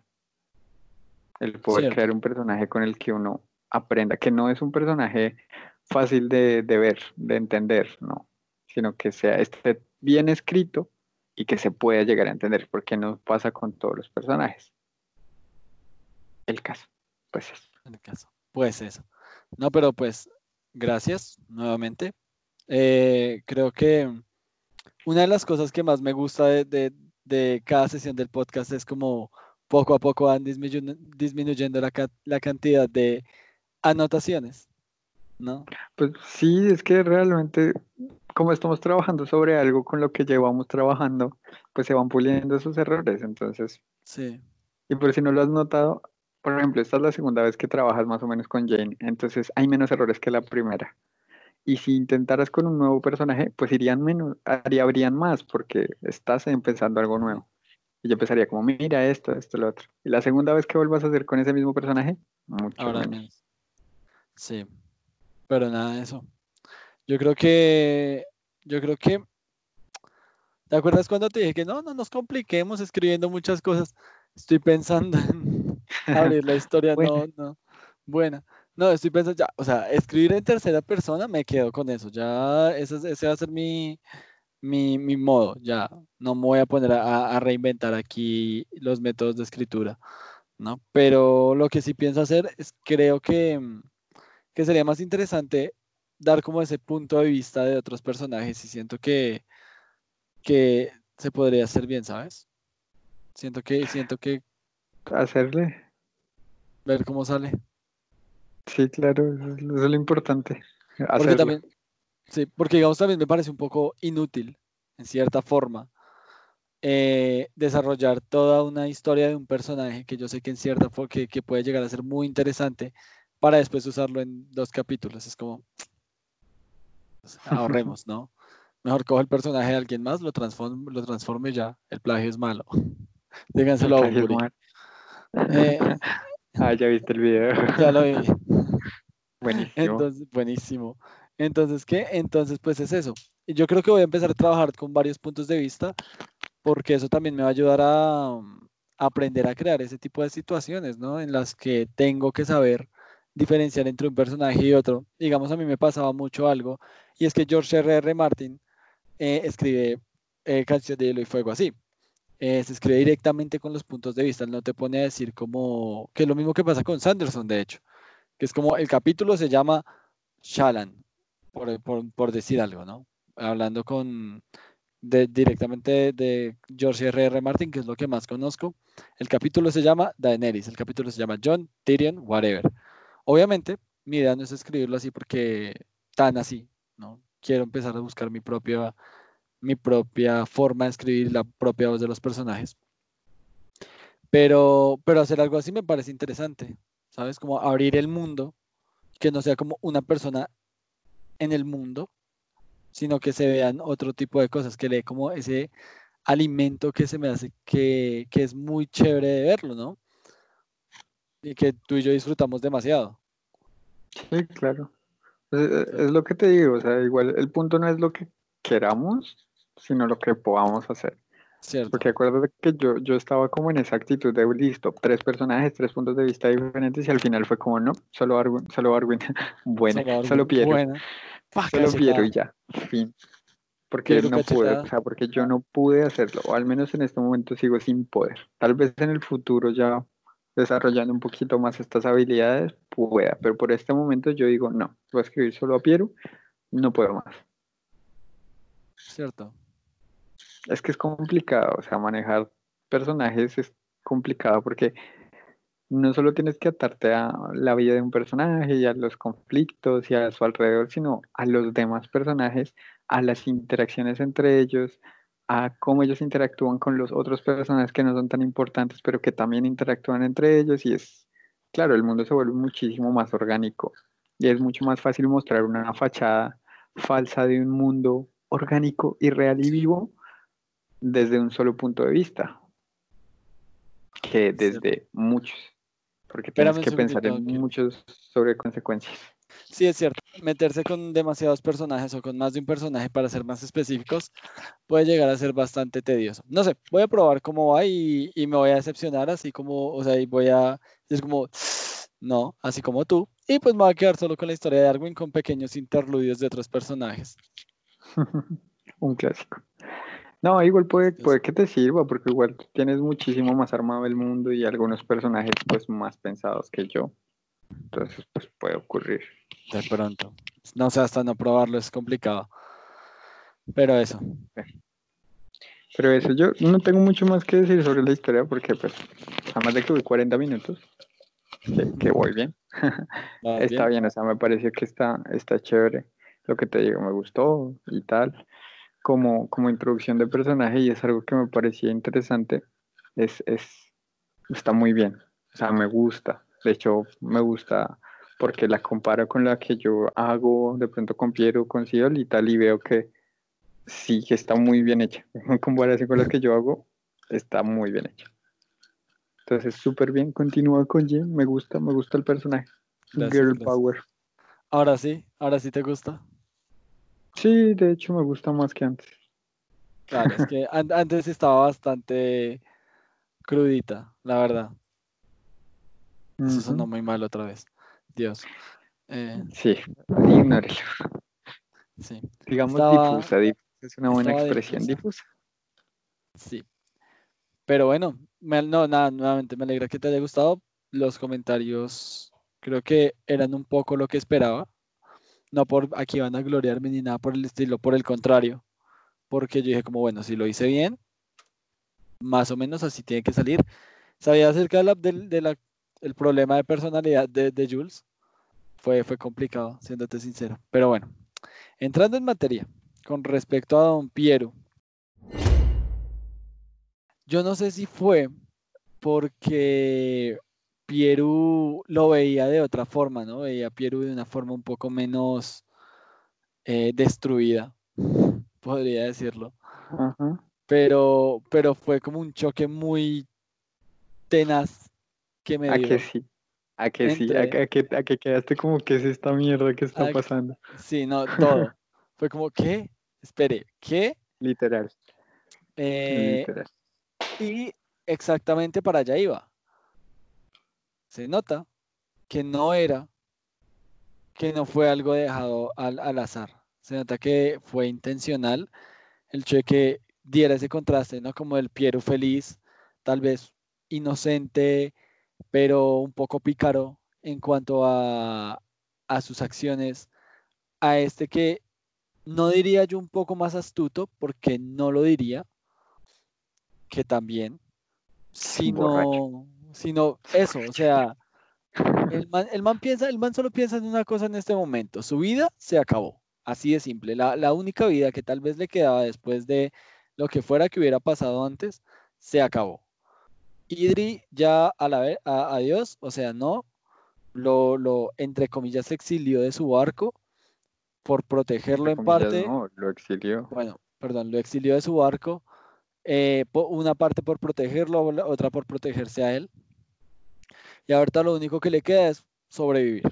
Y eso es lo único que tiene. Y la única forma de sobrevivir sin que duela tanto es con alcohol.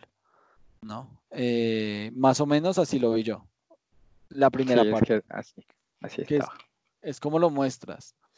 Una cosa que me causó, que me causó mucha curiosidad es que cuando empezó a soñar, ¿no? Cuando, perdón, cuando empezó el capítulo que empieza, y cito, levanta sanguijuela, gritó un hombre al lado de Piero, quien estaba dormido.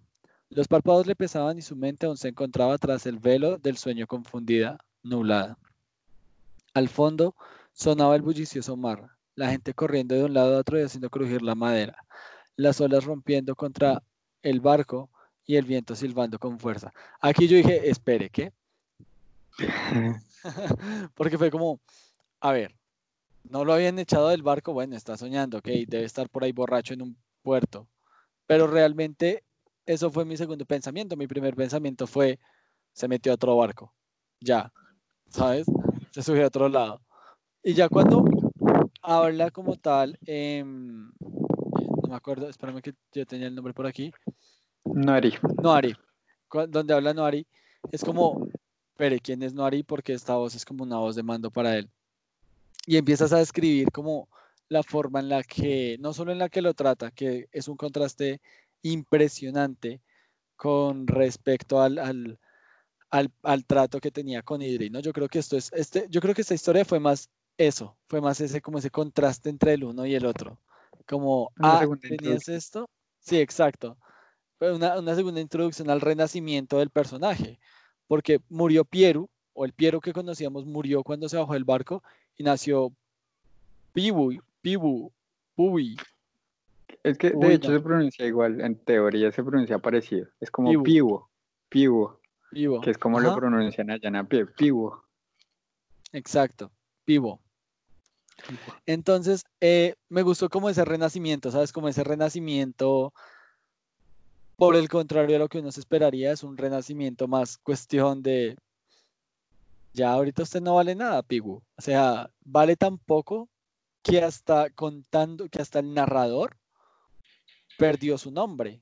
¿Me entiendes? Tal vez está un poco sobrepensado y yo sé que lo querías así, que en el momento en el que tú dices Pibu por, primer, Pibu por primera vez, de ahí se desprende Pibu de ahí para abajo. Y solo en dos o tres ocasiones más lo mencionas como Piero. Eh, eso me gustó. Y me, y me chocó y en cierta forma me dolió, fue como, ah, Piero, parce. ¿Qué me deja el agua aguja, deja el agua aguja. Eh, me sorprende que todavía tuviera el disco. Pero entonces, eh, yo creo que esa evolución, más bien no, ese cambio que le hiciste al personaje, ese año, a mí se me hizo que fue muy, muy eso, muy ¿Pensabas que esto iba a ser así? ¿Pensabas que alguien iba a salvar a Pieru? No. No, no lo intentes. No va a pasar. Pieru se volvió alguien diferente y es alguien que no. Simplemente murió, lo que te decía. Y eso es lo, yo creo que eso es lo primero que quería notar. Eh, como el contraste, el cambio de Pieru, que fue un poco que me chocó, porque fue como,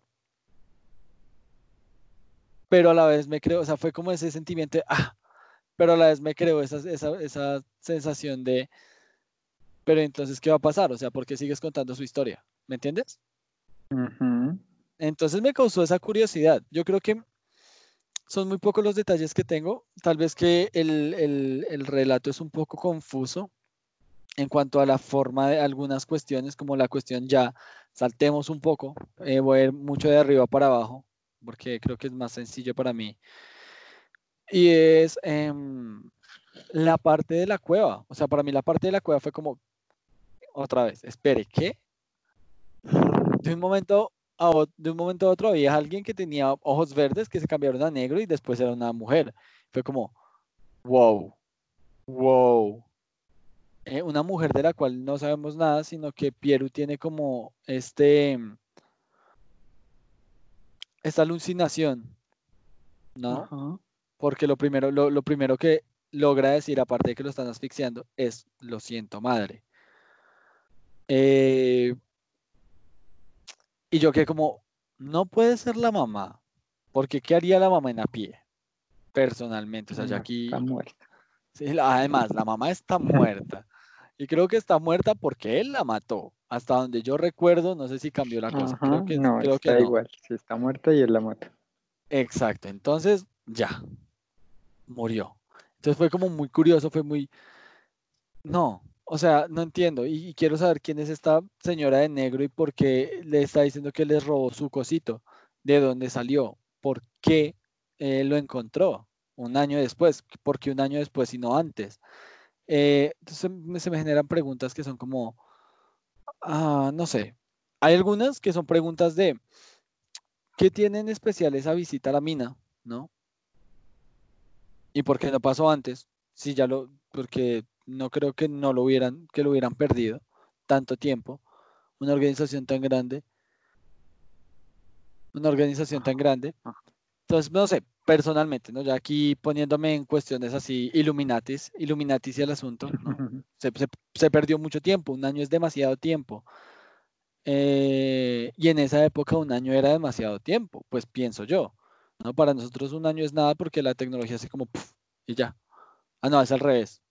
Aquí es, sí, no, aquí es un año es demasiado tiempo, allá era muy rápido, entonces se me, se me hizo raro, realmente. Pero, y pues él se, y, y él se, bueno, básicamente él, la, entidad se fue, que es lo que estoy viendo acá. La entidad se fue hacia él, se lo tra o sea, él se tragó la entidad, lo cual me hace decir como, lo cual me hizo pensar en, en cómo va a afectar eso a, a Pivo en el futuro, ¿sabes? Porque no creo que eso haya sido gratis. Como así de, oh, pues me metí, por, no, no tenía por dónde pasar y te atravesé y me metí en la pared. No, no, eso, eso no es gratis. Y siento que eso va a tener eh, algo, un desarrollo después. Desarrollo que obviamente quiero ver, porque siento que eso va a influir mucho en lo que tú quieres hacer con Piero. Mm, y nada, su, afición con el agua aguja es, es, brutal. O sea, es como deja el agua aguja por el amor de Dios. Y porque, porque eso. Pero entonces pasó algo raro. Y es que, no sé, al principio Piero estaba súper asustado. Porque estaba asustado de todo, ¿no? Y después fue como que, bueno, pues se puso a mirar ahí su, su, paisaje y el asunto.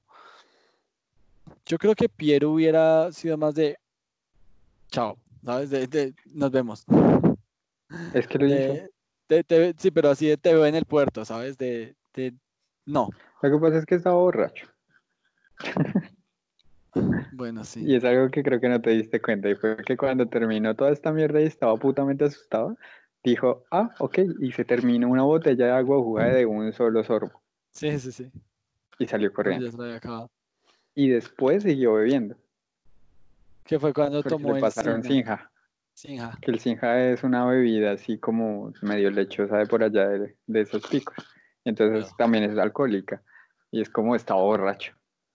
O sea, estaba borracho. O sea, tú lo ves y es como, Piero, tienes que volver. Ah, tengo que volver. Sí, tienes que volver.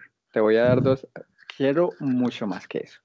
Sí, pero que, ah, nos vemos. Y se va caminando y es como, no le, importa un huevo nada, mira hacia atrás y es como, estás borracho. Borracho. Sí, sí, sí, es cierto. No, sí, la parte de que está borracho no, no la noté, es que no lo escribí, eso es algo que yo sabía que me, que me, había quedado mal porque tengo que hacer más énfasis en que estaba borracho en ese momento. Sí, yo creo que lo que tú me decías con, con Jane, yo creo que es algo que cuando tú lo, vas a introducir, o sea, cuando tú lo dices, es como, ya, va a estar borracho el 90% del tiempo y ya.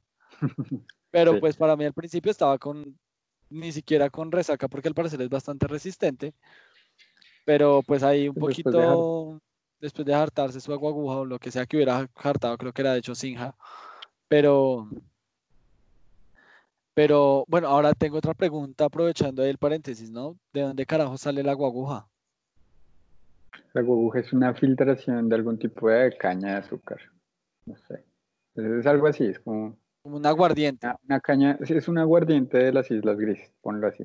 Ya. Entonces ellos lo exportan y lo venden y dependiendo de la pureza y del color, pues se vende más cara. La más cara es la, la blanca, transparente.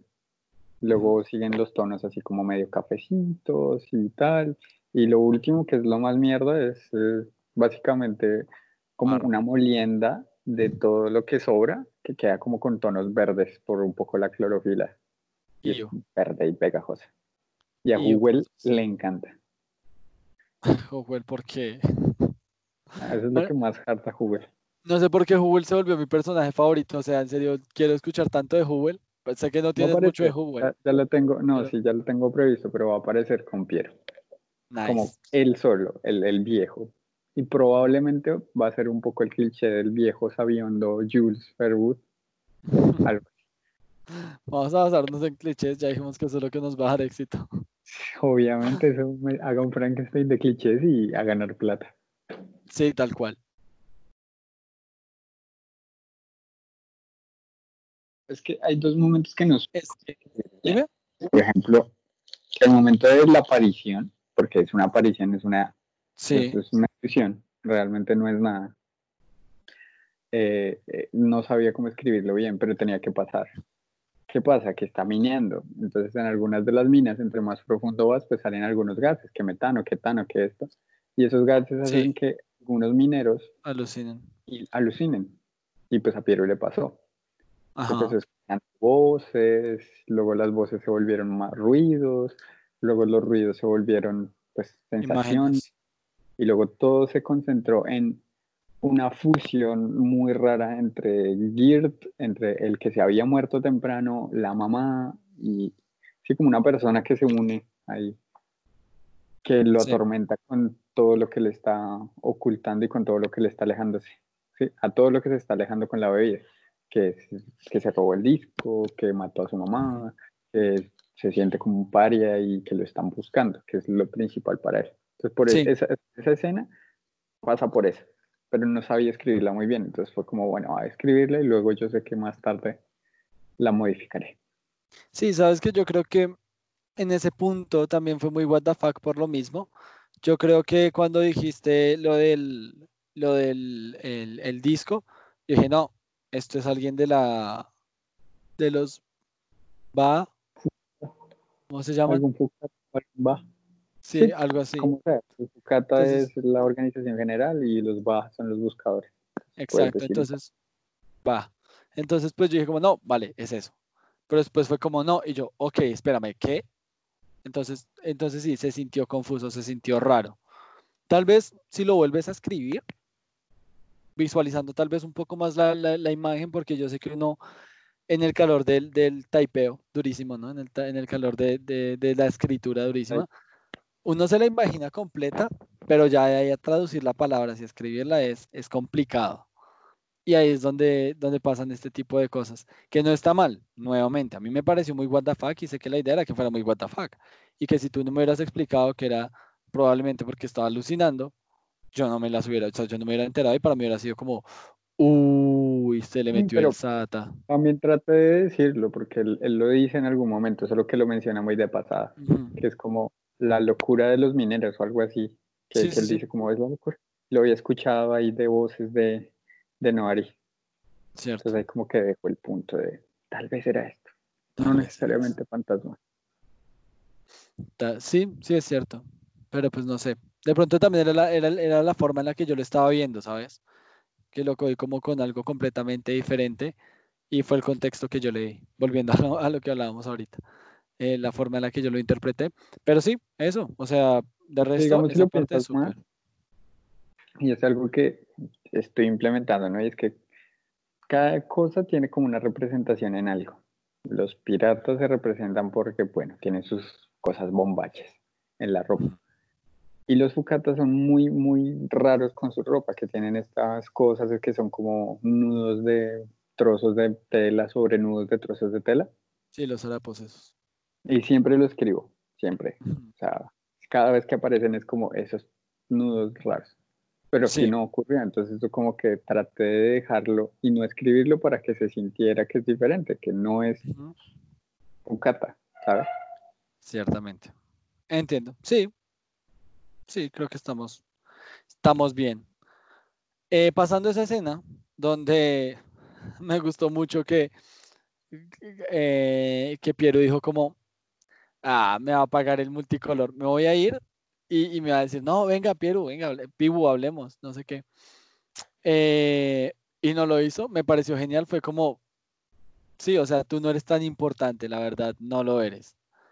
Eh, y dio esa sensación, me gustó mucho eso, porque no te olvidaste, dime, además todo borracho. Pinche borracho. Además, pues eso, eh, para mí fue como que mantuviste esa, esa idea, ¿no? Que tal vez en algún momento, por ejemplo, yo tal vez hubiera fallado en escribir y no, no, Ari se, se, arrepentía y lo llamaba. Es como, está bien, venga a ver, ¿sí? Pero pues no, Ari no quiso trabajarlo, bueno, ahora alguien que siquiera, ya, chao. Y no le, no le importó. Me, me gustó, me gustó eso. Eh, porque lo, lo que te digo, te mantuviste fiel a esa idea de ya no eres el Pieru del que a alguien le importa la opinión, ¿sabes? Idri te pedía su opinión y Idri te contaba sus vainas, pero este no eres tú. tú eres Pibu, no eres Piero. Y, y Noari no te va a pedir tu opinión. Entonces me gustó mucho eso. Que lo dejaste, digamos, eso sí fue algo que dejaste, que creo yo que dejaste implícito y que noté, porque se, se vio así, se vio, o sea, fue muy gráfico en cierta forma. Ok. Eh, me gustó, quedé con preguntas, o sea, que como a quien quería matar, ¿no? El, el hombre este, el hombrecillo, de Tikur. Pero, pero poco más, ¿sabes? Yo creo que no sé, no sé, lo siento raro. O sea, al final lo siento extraño y no sé por qué. Porque se me hace que está bien escrito. O sea, explicaste. le falta? Sí, o sea, algo, para mí le falta algo. Yo creo que, yo creo que eso es algo que es muy recurrente en lo que escribes. Y no sé si es cuestión de inseguridad al, momento de cerrar los capítulos o, o, de cómo escribir el final de las cosas, que es algo muy común, no saber dónde ni cómo acabar. Eh, lógicamente. Eh, pero sí, yo, yo siento que le falta que, que tal vez ese pedacito lo pudiste haber explorado más. Porque me siento que siento que me estás escondiendo cosas, ¿me entiendes? Siento que me estás escondiendo detalles que harían que esa nota que él no entiende, que solo tiene una cosa subrayada y que poco se lee, tenga un peso más grande. No, no sé. creo que el ah, problema es que termina arriba. O sea, termina en un momento de qué y termina. Y, estamos acostumbrados, como en la música, a el qué y luego la relajación de ah, ¿sabes? Al momento de tensión y al momento de relajación. Y yo lo que hago es dejarlo en tensión. Entonces sientes el. Sí. Mm, mm, mm, necesito volver a mi relajación. Porque Pero no, fácilmente que quedaran, bueno, va a matar a tal persona y tal, y luego hacer una escena más tranquila como de Piero volvió a la cama, se acostó y ya. Y sería más orgánico el final, si me hago entender. No, ah, o, sea, te o sea, te entiendo, pero yo no lo decía por ese sentido de cierra al final, para nada. El hecho de que quede en tensión a mí me fascina porque crea eso que tú crees que tú quieres, eh, o sea, que a ti te gusta y es como esas ganas de decir, ¿por qué? ¿Qué pasó? Quiero seguir leyendo y te deja con esa tensión que te hace buscar la relajación, ¿no? El, momento tenue, cuando la, bajadita, ¿no? La, colina hacia abajo. Eh, y está súper. Y, no, y digamos que yo no lo decía más por ese lado de cerrarlo, sino de expandir ese momento, o sea, que ese momento de tensión lo dejes con más preguntas, lo dejes con más cosas que es como, pero ¿qué significa esta cosa? ¿Sabes? No puedo decirte tal cual como qué sería, porque no lo tengo claro con respecto a tu, texto. Sé que iba a matar a alguien. Pienso que tal vez quería matar a Piero. No estoy seguro, es lo más lógico para mí, es lo que, lo que primero en lo que pienso, ¿no? Va a matar a Piero. Eh, pues porque ¿quién más? Em, Creo que lo estás sobreanalizando mucho. Y estás dejando cosas importantes de lado. ¿Cómo Como por ejemplo el hecho de que él no iba a matar a nadie, de que se le ordenó, pero para no hacerlo, se fue a las minas y Piero lo dice. Piero dice, bueno, ¿qué se puede esperar de gente que deja sus vidas aquí para simplemente ganar dinero y gastárselo en trago? O sea, es normal. Bueno, sí. Los tachones, el hecho de que él no quisiera hacerlo, de que con carbón tachara todo porque no quería hacerlo, o sea, no era Piero y de hecho el asesinato no iba a ser en esa zona, él tiene que, tenía que meterse dentro de a pie y Piero también lo dice, dice, pues adentrarse es peligroso porque en cualquier momento te pueden matar. O sea, es una zona en conflicto muy grande que se aparta del, puerto porque el puerto básicamente es como si fuera un consulado de las Islas Grises. ¿Sí? Este, es otro mundo que metiéndose en el país. Entonces, pero lo dices como, mm, mm, eh", ¿sabes? Ya, no sé. Yo tampoco lo haría. Pues lo entiendo, entiendo por qué trabajas acá en las minas. Yo también estoy trabajando acá, estoy botando mi vida por esto. Así que por eso como que no lo toma, o yo es lo que siento, que como que no lo toma con tanto peso, como con el peso que debería, como el de, oh, Dios mío, alguien va a matar a alguien, ¿qué está pasando? Vale, te entiendo. Sí, lo veo, lo veo. lo veo. Creo que me falta un poco escribirlo y, como de pronto resaltarlo un poquito más con alguna o que otra. O sea, estaría de pronto bien, supongo yo, antes de escribir como que trabajan en la mina, como todos esos despojos de personas que no tienen vida y que, ¿sabes? Que solo se echan allá a terminar su vida. Cosas así, creería yo. Sí, yo creo. De pronto un poquito como eso, de pequeños eh, puntitos que, que, que objetivo, que no, que, que te ubiquen, que te localicen en, en, en la situación. Porque hay algunos detalles, hay algunos apuntes que tienes que sí lo hacen, ¿no? Como al principio literalmente dices como un montón de gente que estaba ahí para, porque no tenía nada mejor que hacer, básicamente porque esa era su vida, entre comillas, eh, su supervivencia, por decirlo así. Y se nota, digamos, también en cuando Piero recibe las instrucciones, es como, sí, sí, ya las sé porque yo mucho tiempo acá, aunque haya mucha gente nueva. Eh, y lo dices, eh, básicamente lo dices en la parte en la que dice, ah, Ninguna de estas instrucciones era nueva. Piero prácticamente se las sabía de memoria. Ya llevaba un buen tiempo en esta rutina, pero en el grupo siempre había caras nuevas. La rotación del personal, como solía decir Noari, era rápida, pues si no seguían todas las instrucciones al pie de la letra, lo más seguro es que alguien muriera o peor, perdiera alguna extremidad y lograra curarse, solo para morir de hambre tiempo después. Continúa. Entonces, eh, básicamente ahí das un punto, ¿no? Que es como lo peor que te puede pasar después de esto es perder algún, alguna parte de tu cuerpo y quedarte sin esto porque te vas a morir de hambre, ¿no? Mejor que te mueras en las minas de una explosión y ya, acabas con tu vida. Y da esa sensación, sí, no, está bien. Pero yo creo que mm, yo creo que pasa un poco lo mismo que de lo que pasó en el texto pasado. No sé si te acuerdas que te comenté, que era como lo decías así como muy de cosita de, rapidito. Entonces, no sé.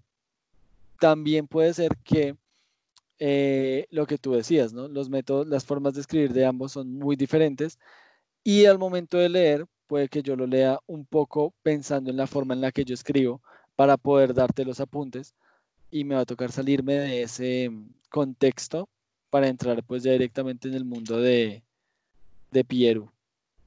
Porque yo creo que es que nosotros leemos como escribimos y escribimos como leemos. Eso es primordial. O sea, hay muchos de nuestros apuntes de mm, no me gusta porque tal, es porque no, no lo escribiríamos así. Pero pues e, el, punto es como que debemos separarnos un poquito. Y es un ejercicio que tenemos que hacer los dos, porque yo también soy muy crítico de, no sé, a mí no me gusta porque ña, ña, ña, y tal. Porque yo, por ejemplo, yo siento que eso está bien explicado, o sea, que literalmente te lo digo, es una regla en el mundo. O sea, estás trabajando en un lugar paila, si te mueres es un, pues bueno, y si no te mueres, pues qué tristeza porque te vas a morir de hambre. Ya, no necesito repetirlo porque ya te lo dije y fue muy textual. Y ahora, cuando vayas a ver a alguien morirte más adelante, pues vas a entender que uh, tuvo suerte. Y Cierto. y no siento la necesidad de repetirlo. Tal vez tú sí. No sé por qué. No sé, de pronto por la cantidad de detalles que yo uso, siento que a veces algunas explicaciones. O sea, yo siento que para mí los detalles son importantes en otro ámbito, como lo decía, en el ámbito sensorial, en lo que pienso, en lo que siento, pero no en las leyes que están impuestas, porque cada vez que digo una ley es porque es lo que ocurre, fin. O sea, ya tenlo claro, que eso es lo que ocurre. Que si llegan barcos, llegan barcos. No necesito repetirte todos los días, aquí llegan barcos. No, es un puerto. Solo te lo digo una vez, es un puerto. Te lo repito de pronto más adelante porque necesito asociarlo a otra idea, pero es un puerto, es obvio que van a haber barcos. Sí. ¿Sabes? Cosas como esas. Pues por eso yo siento, entiendo que te digas como, mm, de pronto estaría bien recalcarlo más adelante. De pronto estaría mejor no recalcarlo, sino mover esa explicación para otro momento, para más adelante, para cuando sea más importante pero no recalcarlo, que sería redundante, creo yo. No, tienes razón, yo creo que es mejor opción directamente, mm, pero yo, esto, yo creo que ya entra más en cuestión de edición y todo ese tipo de cosas y de relecturas, que saber cuándo, o sea, ver cuándo eso, eso cabe, porque pues obviamente nosotros, yo por lo menos, escribo tal cual van saliendo las cosas y luego miro cómo quedan, ¿no? Y así como, uh, no, esto queda mejor acá. Dime. Sí, no, es igual. Yo también escribí tal como que. Entonces yo creo que después, yo creo que también tener como ese, eso en, la cabeza de, porque lo que dices es muy cierto, a veces algo queda mejor más abajo o más arriba. Eh, porque conecta, ¿no? No porque simplemente está ahí. No estoy diciendo que sea el caso, porque como lo tienes tú está bien, o sea, está, está explicando la situación en la que viven no solo Pieru, sino los demás, ¿no? Y, y, lo pones claro. Entonces eso. Por ese lado, eso yo creo que, pues nada, el texto principalmente me gustó, me lo voy a releer. Creo que me lo voy a releer con otra, con otra mentalidad, ¿no? Con la mentalidad ya de más de, de, lector, ¿no? Que, que, con la mentalidad que tenía, pues de, de, de, sacar las, las opiniones y este tipo de cosas basado en lo que yo escribo, en la forma en la que yo escribo. Y, pero principalmente me gustó lo que te digo, me fascinó ver cómo se relaciona con lo que estábamos, con lo que veníamos hablando y lo cual es el tema del día, que es la construcción de los personajes, la personalidad y la forma de, de, de, eh, o sea, la forma de basarnos en dichas personalidades y ver cómo juegas con la personalidad anterior de Piero de manera completamente subliminal, digámoslo. Eh, y con la, con la personalidad nueva de Piero es como, o sea, para mí es mind blowing. Para mí explota la cabeza, es como, vale. O sea, ya sé que Piero no es Piero, lo que te decía al principio, y me gusta mucho ver cómo evolucionó porque es algo que hace que lo que estábamos hablando se nota que lo tienes claro. Este personaje lo has escrito durante ya, si no tres, cuatro veces, y ya sabes, ya sabes muy bien cómo es, ya sabes cuál es, o sea, para dónde va, aunque él todavía no lo sepa. Tal vez cambie, sí, tal vez no. Miraremos más adelante. Pero me gusta mucho cómo el personaje evoluciona, o más que evolucionar es devolución, ¿cómo se dice? Um, se me olvidó la palabra. Se degenera. Se degenera. Me acordé de un meme de PewDiePie. It's evolving just backwards. entonces, entonces, eso. Eh, y se degenera y cae en eso. Y es como, existen dos posibilidades, que es o se levanta, ¿no? Le renace de sus cenizas, o por el contrario hace de sus cenizas su nuevo él. Que sé que suena igual, pero es diferente a lo que quiero decir. Sí, es diferente. Eh, y con este tipo de cosas es lo que tú me, es lo que yo creo que tú nos estás diciendo, tú me estás diciendo como no, no esperes que renazca de las cenizas porque tal vez no, ¿no? Porque pues de pronto Idri pudo haber perdonado a Piero y decir como no, está bien, quédese, pero no lo hizo. Es como el mundo es cruel, lástima, lo siento, adiós. Eh, muy bonito todo, muy chévere, gracias por salvarme en aquel momento, la deuda quedó saldada, adiós. Mm, y eso me gusta, me gusta porque muy, de manera muy subliminal y de manera muy implícita me estás dejando claro por dónde quieres llevar al personaje y no solo al personaje, sino la historia, ¿sabes? Que me haces decir como, esto no es un cuento de hadas. Y eso me gusta. Gracias. Es, es, que es eso, o sea, cuando, cuando, lo traté de escribir fue como, pues que primero, con Pieru, lo que te dije cuando estaba escribiendo, con Pieru salen las cosas. Sea, como suave como mantequilla. Yo solo me senté, empecé a escribir y, ocurrieron las cosas. Y muchas cosas que tú dijiste como wow, yo también dije como wow. Porque yo no las hice, yo solo escribí, Pieru fue el que actuó. Yo también pensé que no Ari lo iba a llamar de vuelta. Y no te estoy jodiendo y no es algo que, que, es una... No, te lo juro que mientras yo escribía yo dije, mm, no, no, no demoran llamarlo. Porque bueno, es Pieru yo lo pensé así como, no, es es el único que entra, es el único que tiene los huevos. Cuando no lo llamó, yo quedé como, ¿por qué no lo llamó? ¿Qué pasó? Ahí. Sí. Y luego Piero voltea y es como que Noari está buscando otras personas y yo como, ¿serio? ¿Serio? o sea, ¿me estás jodiendo? Yo como escritor, a mí fue un momento muy extraño porque no me había ocurrido hace mucho que es eso, que es el que yo esperaba escribir algo que no escribí y no lo voy a escribir porque no salió. Claro. El caso. Eh, pues eso, porque de pronto hilando y ya volviendo a... Porque tú terminas, ¿no? yo terminé. No, genial. de pronto continuando un poco más con la idea general. Es algo, algo que no me gusta en la creación de personajes, es lo que le pasó a, a Izuku Midoriya de Boku no Hero Tú has visto la serie, ¿verdad? Vagamente, poco, sí, poco. Lo que pasa con él es, o sea, él nos lo muestran, es un poco Piero, porque él nos lo muestran dos veces. Nos lo muestran cuando no tiene poderes, porque él es alguien que nace sin poderes, y cuando tiene poderes, porque después los adquiere. Spoiler, los adquiere. Oh. Vaya. Entonces, al principio, tú ves actitudes de su personalidad muy chéveres, que al menos a mí me atrajeron muchísimo. Y es, por ejemplo, que él es como un aficionado a los poderes y a los superpoderes y a los superhéroes. Entonces todo lo anota en diarios, en cientos y miles de diarios. Y es como que sabe todos los superhéroes, sus debilidades, sus poderes, e incluso creo que alcanza a saber el alcance de poder de alguno de ellos. Sí. Y es algo interesantísimo porque es un Batman, pero bueno. O sea, no es un Batman de, oh, soy Batman. No, es bueno, es amable, es amigable, es activo. Entonces, como puede ser una personaje interesante. Y luego lo contrastas con, el, con la segunda presentación, que fue cuando ya consiguió controlar un poquito el poder. Y es que es, es, su poder, o sea, lo único que hace es usar su poder. Que sí, que lo usa inteligentemente porque él es inteligente y tiene que aprender a no suicidarse porque su poder es muy grande. Pero no, nunca veo, de hecho es muy poco lo que veo de, de, esa personalidad anterior que de hecho me gustaba del personaje. Sí. Sí. Entonces hay muy poquito de eso de soy un loco de los poderes y pienso sobre los poderes y los superhéroes y sé ta ta ta ta ta porque llevo toda mi vida anotando cosas y aprendiendo.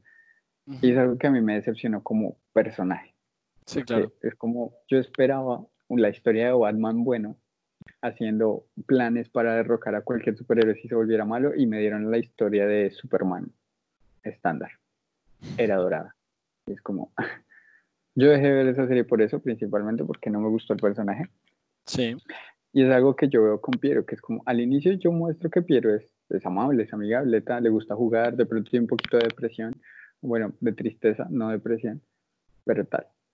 Y luego la segunda, la segunda introducción es como es un ebrio fastidioso que le gusta estar solo, que totalmente diferente, pero trato de mostrar, no sé si lo notas, yo trato de, que esa personalidad que mostré en un inicio, por la que de pronto a ti te gustó el personaje o al lector, eh, esté ahí, se vea, se alcance a ver a través del velo que es el, el alcoholismo que está desarrollando. Que todavía más o menos le gusta jugar con las manos y que piensen apostar, que eso es algo que iba a escribir, pero creo que no lo puse. No. Cosas así. Y como personaje me parece que, que de pronto mentir de esa manera como lo hizo Izuku Midoriya a mí es algo malo. Sí. Y por eso no quisiera hacerlo con Pierre. Claro. No, tienes razón. De pronto un poco lo que no vi que es un apunte que se me había olvidado poner, que gracias por recordármelo, es que mira que no vi mucho de eso de las manos, porque de hecho no lo vi, creo. Ah, lo busqué. Un detalle. Solo hay un detalle que puse. ¿Cuándo se mandó la mano al bolsillo? No. el que usa guantes, el que usa guantes para cuidar sus manos. Ah, ok, sí, sí, sí. Porque son muy valiosos e importantes para él. Sí, ok, tienes razón. Pero de resto sí tienes razón, o sea, yo creo que lo importante de este tipo de personajes, que yo creo que es un poco lo que le pasó, pongámoslo así, al bueno de Darth Vader, ¿no? Que, mm, que por muy Darth Vader que fuera, ¿no? Y por muy al lado oscuro que estuviera, todavía tenía un poco de ese niño que, mm, de ese niño que sacaron, o sea, de ese niño, no me acuerdo mucho de la historia, así de tiempo ha pasado, pero de ese niño que sacaron de allá, ¿sabes? De, de, esa, de esa como ese espíritu de, de sí tengo algo bueno y sí soy, o sea, estoy bien.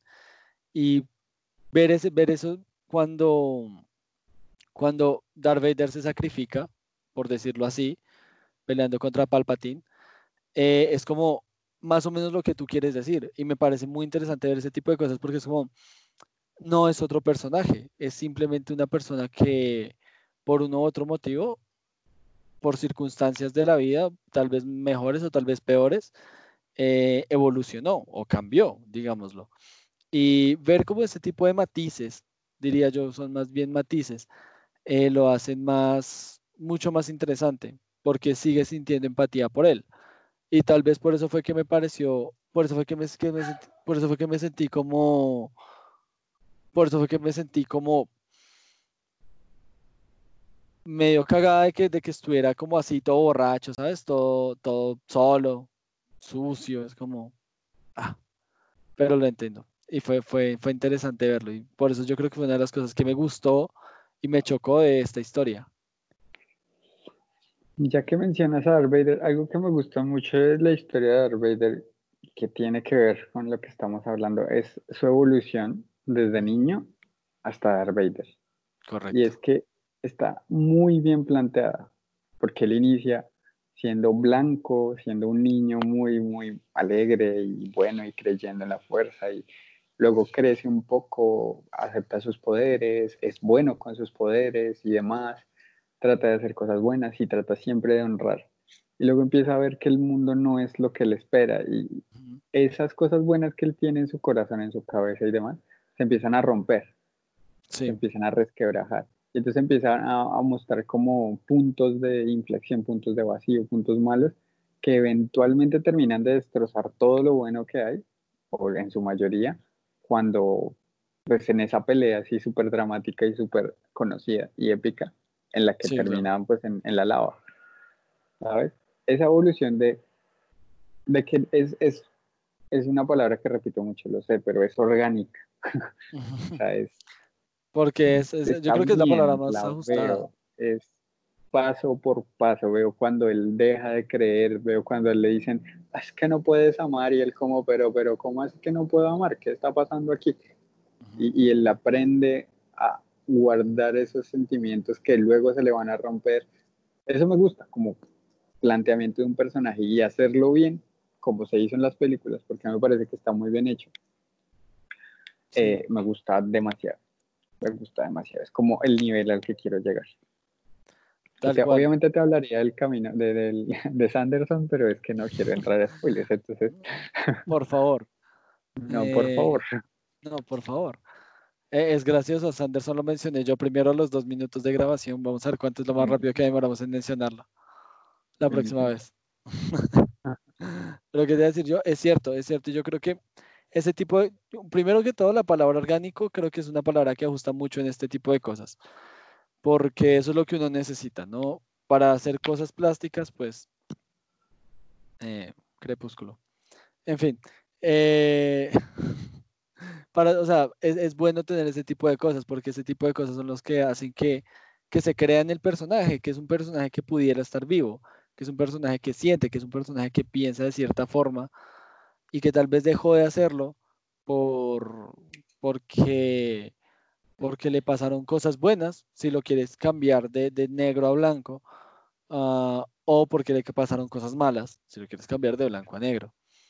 Y que haya ese gris, que haya como esa evolución, ¿no? Que, que en cierta forma creo que este pedazo, este pedazo, este relato es un pedazo de ese gris, de ese cambio, de ese degradado en el, en el, la forma de pensar, en la forma de actuar, en la forma de ser de, de Piero, em, son, es cuando son importantes. Entonces sí, o sea, me parece interesante. Me parece muy, muy interesante. Y el hecho de que lo explore se me hace, se me hace un poco, a ver, se me hace complejo porque es como, siento que en algún momento vas a, vas a tener esta sensación de, creo que, creo que me estoy, creo que me estoy pasando pero creo que es el momento. Entonces va a ser como esa dualidad de no saber cuando, cuando estás muy eh, hacia un lado o hacia el otro, ¿me entiendes? Es lo bueno de pronto de haber sido narrador de juegos de rol, que uno aprende a ser imparcial en, este tipo de aspectos. Y es como, pues si te está yendo mal no es culpa mía, es culpa tuya, lo siento. Y a la larga es eso, ¿no? Escribir es como jugar rol con, otros personajes que son tú, pero que no son tú al mismo tiempo, porque tú mismo te, te centras en darle su propia personalidad. Si les va mal, lo siento. Si les fue mal, es su culpa, no es mi culpa. Ustedes decidieron hacer lo que quisieron. Y por más que yo quiera cambiar la historia y que uno como escritor quiera cambiar la historia, va a continuar así. Porque siguen siendo las decisiones de los personajes. Y sería como muy egoísta, no sé, cambiarlas porque sí, que si se muere alguien sería muy egoísta como, como escritor hacer el Dragon Ball y revivirlo o de plano simplemente no, no dejarlo ahí porque pues ahí se pierde la importancia entonces de la muerte, por ejemplo, o la importancia de, sí, o el peso del momento, de la pérdida, de todo eso, y es algo que a mí principalmente no me gusta, por ejemplo, ya que lo mencioné, de Dragon Ball, que ahí se muere Krillin 70 veces y primero no evoluciona como personaje, porque la muerte para él no fue nada, o sea, literal, uno mira a Krillin y, o sea, si yo me pongo a pensar que me muero 20 veces, es como severo trauma, porque sufrí, porque el dolor, porque tal. Y no, Krillin, feliz. Normal. Casual. Calvo. Entonces, como, mm, no sé. Sí. No, no soy yo aquí quien, quien dice lo que está bien y lo que está mal, pero no, no, no lo disfruto. No, y sí, o sea, lo que tú dices se pierde. Es como. Llega un momento en el que tú dices como, bueno, igual lo van a revivir, ¿sabes? Es como, y yo creo que eh, digamos, eh, es algo que pasaba mucho en el universo Marvel, en el universo cinematográfico de Marvel, traigamos eso a colación, es como, ajá, sí, lo van a revivir, ajá, sí, se murió, pero de mentiritas porque sigue vivo, ¿no? Hasta que murió Iron Man. Que murió, el. Y yo creo que eso fue una de las cosas que a mí más me chocó cuando, porque yo vi primero Juego de Tronos, vi la primera temporada y luego empecé a leer los libros, ¿no? Entonces cuando yo, cuando yo vi el, capítulo final de la primera temporada, que es cuando matan a Ned Stark, Ned Stark es el personaje principal, o sea, es el protagonista, ¿sí? Y es como, lo decapitan y es como, nah, nah, nah, nah, nah. Segunda temporada lo reviven, segunda temporada algo va a pasar y, lo reviven o era un, era un sueño o se estaba imaginando la, la vaina, algo va a pasar, eso no puede quedar así nomás pero en la segunda temporada no lo reviven. Y entonces es cuando se empieza a preguntar como, uff, esto no, esto no es lo que uno espera, ¿sabes? Esto no es lo que yo, no, no me siento cómodo, pero no me siento bravo, me siento raro. ¿Qué me pasó? Fue, de hecho, fue lo que te dije que me había pasado directamente con, con Piero. Fue como, Piero, no te van a llamar. O sea, quiero que te llamen, pero no te van a llamar. Y me lo imaginé. Me imaginé tal vez a, a, a con una voz completamente fastidiada, de pronto diciéndole gusano o sanguijuela, como le dice todo el tiempo. Ven acá y, ahí negocian. Pero no, no, no pasó, no existió y, y, fue, y ese tipo de cosas, ese tipo de giros, es lo que me hace decir como esto no es una historia convencional, esto no es un personaje convencional. Pues eso, o sea, es que a mí me parece muy importante esto de, de la, la conversación importante, ¿no? De si la obra es el personaje principal o el personaje principal simplemente es una visión que se puede cambiar en la obra. La obra muere cuando muere el personaje principal o no. Es una conversación muy interesante porque es cuando uno piensa en realmente qué es una historia. Es cierto. Si, yo estoy contando la historia de Piero, la historia de Piero acaba cuando muere Piero, porque su recuerdo sigue ahí y puede seguir afectando a las personas. Claro. Entonces, eso también es parte de la historia de Piero, o de plano no, y de plano ya va a acabar. O no sé, una historia, por ejemplo, como Game of Thrones, que tú dices que Stark es el personaje principal, pero según sé, que no los he leído, tú sabes más que yo, pero según sé, realmente no, realmente es un personaje importante, pero no principal. Por lo que su muerte es más como un, ay Dios mío, ¿y ahora qué va a pasar? Y menos un, ay, mi Stark, ¿sabes? Sí, es, que, él representaba algo, murió y ahora eso que representa pues se va a perder porque ya no está representándolo, entonces como que te dan ganas de saber qué va a pasar más adelante. Exacto, es que es eso, y ahí es donde quiero, era donde quería ir, y es que por ejemplo, uh, no sé, eh, yo creo que, a ver, en Harry Potter, el personaje principal, Harry Potter, ¿no? En El Señor de los Anillos, personaje principal, Frodo. Ya, si muere Frodo, valió todo, ya. Y se sabe y se conoce. Por eso lo protegen. Y tú tienes la misma sensación, ¿no? Porque, o sea, tú tienes la misma sensación con, con Juego de Tronos, porque es cierto, George R. R. Martin en ningún momento cuando escribió los libros dijo como Ned Stark es el personaje principal. Ni siquiera es el personaje que abre la, que abre la historia, porque hay un prólogo antes de eso y después entra Ned Stark. Ned Stark. Entonces, em, Pero entonces tú te relacionas con él y es como, no, él es el personaje principal porque pues hay más capítulos de él y los demás, ajá, sí, lo que sea, ellos. Eh, que igual también te interesas por tus historias, lo digo más a punto de lector novato en este, en este estilo de escritura, ¿no?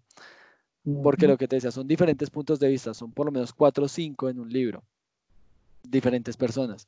Cuando muere Ned, es cuando tú dices como, ok, esto no es normal, y estas cosas, o sea, y, ya entonces le empiezas a dar el peso a cada personaje, eh, porque cambia completamente, te saca de, ese, de, ese, de esa costumbre que tenías de hay un personaje principal y lo demás gira en torno a él, que era lo que hablábamos tal vez al principio, eh, mucho antes de, la idea del club de escritura, mucho antes del podcast, obviamente, con Arwin, eh, con Arwin Farring, ¿no? Que es como el mundo gira alrededor de Arwin, o giraba alrededor de Arwin, y ya.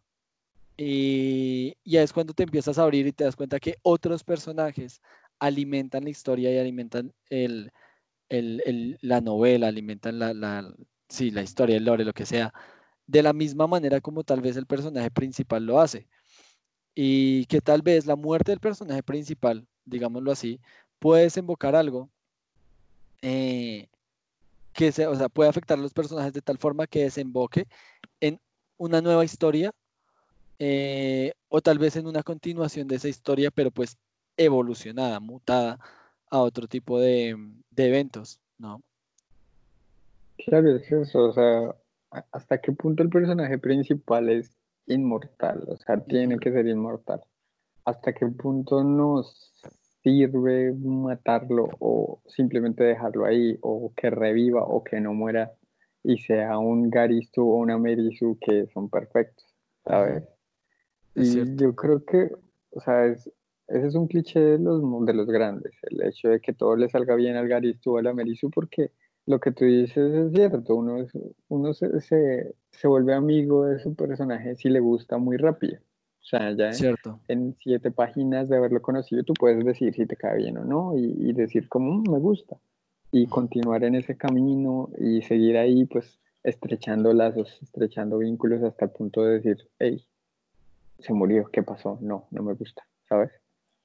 Que es algo Cierto complicado y de pronto por eso todas estas series eh, súper sudas taquilleras y que entre nosotros, entre muchas comillas, decimos mal escritas, eh, son así, son de un personaje principal por el cual gira la trama y ya, porque solo se valen de este personaje me gusta y ya. Y es una historia simple en la que nadie muere o en la que el personaje no muere y él gana y él gana, él siempre gana y es perfecto y eso y Siento que eso es algo malo porque pues simplemente no me das tensión, ¿no? Este, haciendo otra vez la comparativa con la música, como que siempre estoy en la zona de tranquila porque nunca me vas a dar la atención. O sea, yo nunca voy a creer que tu persona, que Harry Potter muera antes del final del libro, o sea, porque pues es, es, el héroe, ¿sabes? Es, el héroe del anime. Es el héroe, es el personaje principal del anime, entonces tiene 25 capítulos y ve en el capítulo 12, no se va a morir. Es cierto. Ahí te lo dejo. Es cierto. Es algo que yo no quisiera hacer con Piero, por ejemplo, porque si Piero muere, algo, algo tiene que continuar, porque la historia no va sobre Piero.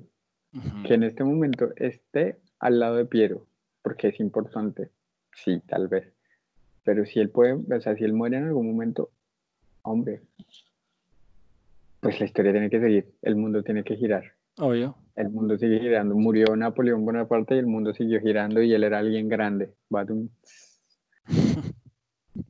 Uh, finísimo. finísimo. Sí, es cierto. pues a eso me refiero cuando te digo como, mm, no sé, no me gusta eh, que, que todo salga bien. Pero mira que yo creo que eso es más cuestión personal porque lo que dijiste, yo no pienso que Harry Potter o El Señor de los Anillos estén mal escritos. Son formas diferentes de escritura de las cuales no nos gusta mucho, pero si lo comparamos nuevamente con la música es como el pop. El pop tiene su 4x4 definido y, y tiene sus ritmos definidos y tiene sus momentos definidos, ¿no? El sistema este AB-AB, ¿no? Coro, estrofa, ¿cómo es que? No, estrofa, coro, estrofa, coro. Fin de la canción. pequeño puente para hacerle un poquito de salsa. Y así funciona siempre y funciona. Y pues los libros exactamente eso, ¿no? Yo creo que es por lo mismo, sino que pues están esos libros que son los libros de lectura fácil, entre demasiadas comillas, ¿no? Aquí hablando el escritor. Eh, los escritores. Los escritores, ¿no? Publicados hace años. Obviamente. 20 novelas en nuestra espalda. Finalistas del concurso de cuento. Total. Entonces, eh, cinco me sacan en literatura en el bachillerato. Más de tres y apenas. para pasar. Para hacer cosas vergonzosas para, para que lo exoneraran a uno del examen final y ya. Total.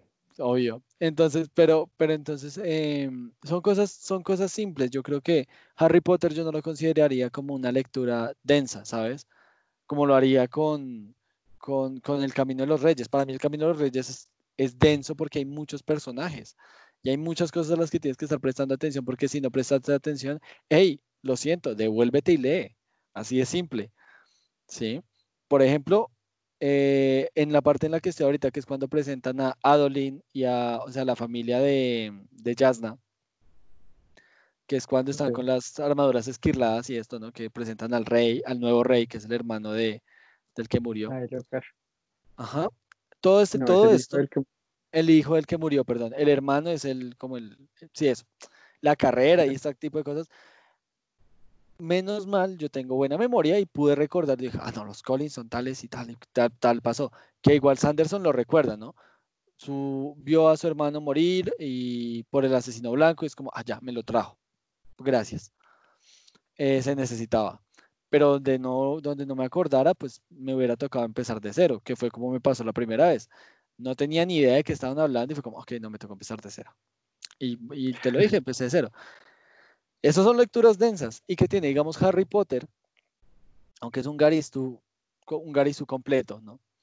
Eh, porque lo es y porque es un personaje completamente odioso. A veces. Me gusta mucho la evolución que tienen los primeros libros con los últimos en cuanto a oscuridad del personaje, aún siendo una lectura para niños. Pero en cierta forma, eh, nuestra TERF, eh, J.K. Rowling, Hatsune Miku dijo. Hatsune Miku, eh, perdón, Hatsune Miku, eh, ah. es que, ¿quién es J.K. Rowling? Creo que la estoy confundiendo. Hatsune Miku eh, vio eso, dijo como mi audiencia está creciendo y Harry Potter. Con de boca lo Mi audiencia está creciendo. y bueno, cringe. Y, y, el personaje tiene que crecer, tiene que pasar por cosas mucho más complicadas. Por ejemplo, el hecho de que Harry hubiera eh, pedido, le hubiera pedido a la camarera salir, ¿no? Que le hubiera dicho como, hey, vamos a tomarnos un cafecito o algo, ¿no?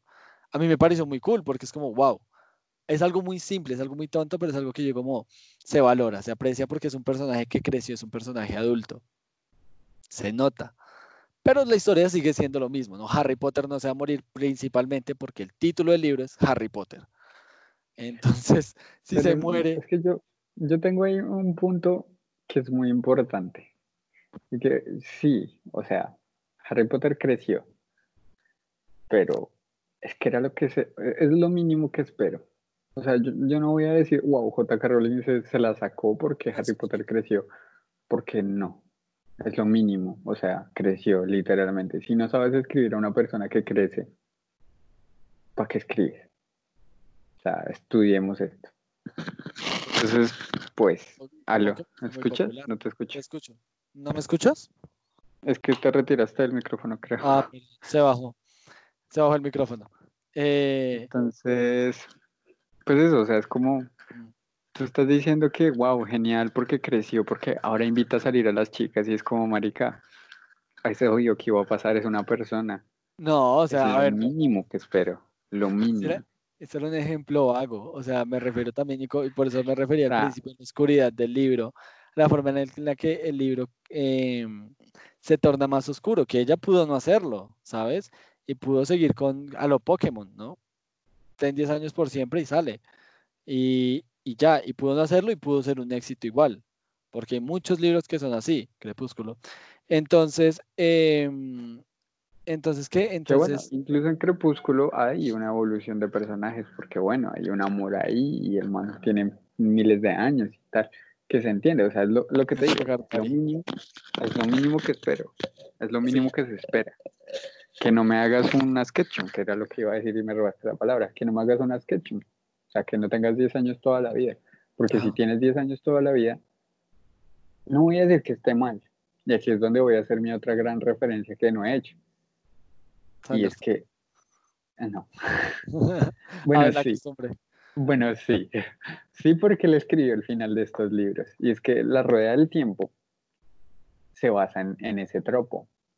Y es que, en teoría, cuando inicias a leerlo y te das cuenta de lo que está pasando, sabes que los personajes no van a morir. Porque te explican que el destino está literalmente tejido alrededor de ellos. ¿Sabes? Okay. te lo dicen así, te lo dejan caer. Es como el, destino está tejido alrededor de ellos. O sea, ellos son muy, muy importantes para el destino del, mundo. Y es como, obviamente no van a morir. No hasta que acabe el libro de alguna manera en donde todos mueran o todos vivan, porque pues el destino no se va a parar por una persona. Sí. Pero está bien escrito porque hay cosas que, o sea, gente externa con la que te, con la que te, te, sientes bien, o sea, con la que de pronto te, te unes, haces un lazo y, y, puede que mueran, puede que no, y eso es donde se genera la tensión, que los personajes también se evolucionan y ellos al ser conscientes, porque creo que, es que no, no quiero hacer mucho spoiler, pero bueno, digamos que sean conscientes de, de su posición o no, pues tienen una evolución conforme a eso, el ver que ya salgámonos de, de, la normalidad. El ver que de pronto un personaje se dé cuenta que no puede morir, ¿cómo le afectaría a él? De pronto, otra gran referencia, jugando con las referencias que ya estoy, estoy on fire, y es la historia de Warhammer, la historia del enano y, y el, y el humano, que no recuerdo exactamente su nombre acá, pero lo voy a buscar. Y, y se basa en esa premisa son personajes principales, sabemos que no van a morir, el enano lo sabe, el enano quiere morir, pelea con monstruos enormes, gigantes, solo para buscar la muerte y nunca lo logra. ¿Cuál es el chiste? Es ver cuándo lo logre, ¿sabes? Es el trayecto, es, es que el camino, referencias a Sanderson, viajantes que destino, es que el camino es que el camino sea interesante porque siempre va a estar ahí el obvio, o sea, siempre voy a decir, obviamente no, no va a morir mi personaje principal. Obvio. Pero, ¿a qué, o sea, ¿por qué camino me quieres llevar? Quiero irme por el Harry Potter, que es una evolución sencilla, que es una, hola, soy Harry Potter, tengo, no sé, 12 años, creo que el inicio, 11. así, 11 años, y verlos llegar a los 17 y luego a los 35 y decir como, ah, mira qué cool, creció. Slice of Life. Sí. Con magia. o ver, por ejemplo, eh, ¿qué te digo yo? Un Ichigo Kurosaki, que bueno, es más o menos lo mismo, mejor un Gon, un Gon Freaks de Hunter x Hunter, que lo ves diciendo, hoy la tengo 12 años, quiero ser cazador como mi papá, y al final le está partiendo la cara a Neferpitu porque literalmente mató a su amigo. Y, como dos capítulos antes había dicho, lo, mismo matar es malo, y luego está ahí con su propio brazo reventado, rompiéndole la cara a la persona. O sea, ese tipo de evolución, porque para ver una evolución estándar de alguien que crece con los años, y yo, es que yo le tengo un poquito de hate a Harry Potter porque es que pudo haber sido mejor. Y cada que lo veo, lo leo o, o, veo las películas o me acuerdo de algo, es como, pudo ser infinitamente mejor, pero no lo fue. Ah, ah, duele. En cambio, yo no sé si la historia va para más, ¿sabes? Es que para más no va, o sea, va en, un sentido. ¿Qué, qué, ¿Qué esperas de una guerra? O sea, es que te lo planteo así. Imagínate una historia en la que hay un niño de 11 años que está destinado a ir a la guerra y tiene que entrenarse durante cinco años entre, el, o sea, entre los soldados enemigos, crecer alrededor de soldados enemigos que no puede atacar porque si ataca a uno se mueren todos y eventualmente tener que retar al, al Führer, por, por hacer una fea referencia, ¿sabes? ¿Qué, clase de evolución de personaje tendría ese? ¿Sería una vida normal de alguien que simplemente pasó de los 11 a los 17? No. Que sí, que Harry Potter no tuvo una vida normal, pero pues tampoco es que indaguemos mucho en su vida, que, el, chico solo creció y ya. Y lo más que hizo fue lo que dijiste, invitó a salir a alguien y ya. Tal vez algo que, algo que sí quiero resaltar ahí a modo, no defensa, más bien como de apunte. ¿Tú te leíste los libros? No. Sí. ¿Sí? Bueno, pues tú sabes que los libros, la, evolución, esa evolución es mucho más fuerte, ¿sabes? Ah, cuando, digamos, está con todo esto, cuando el Horrocrux que él tiene se, se empieza a hacer presente, que es cuando empieza como toda esta sensación de Harry Potter, My Chemical Romance, ¿no? Que literalmente se aleja completamente. Es que ahí es donde va mi pregunta. Ponme cuidado la pregunta que te voy a hacer. Pregunte. Harry Potter. Harry Potter. ¿Cambia su manera de pensar? No. Sigue pensando igual. Esta no es la pregunta, esta es la premisa. Ahora la pregunta ah, es, vale. ¿qué le hace a Harry Potter cambiar más? ¿Las interacciones con sus amigos o el mundo alrededor de él con Voldemort? No, realmente, yo creo que realmente lo que lo cambia más, siendo sincero, recordando aquí vagamente, es, es eso, ¿no? Lo, lo, lo del mundo, o sea, el mundo alrededor con Voldemort, porque él se empieza, o sea, él empieza a verse, a ver cómo las cosas realmente afectan, o sea, como, como todo lo que la gente decía que había quedado en el pasado y todo ese miedo se empieza a volver tangible. Eso es como yo lo veo. Porque yo lo veo, no, yo lo veo como los amigos. Porque él, lo primero que, que, entiende es que no tiene amigos y se siente mal porque no tiene amigos. Luego consigue a Ron y Hermione y se siente un poquito mejor porque tiene a Ron y Hermione, que son quienes lo instruyen en el mundo mágico y son quienes le dan las pistas de lo que está ocurriendo en el mundo mágico. Que Hermione dice, oh, el innombrable, y Ron dice, oh, soy Ron. X.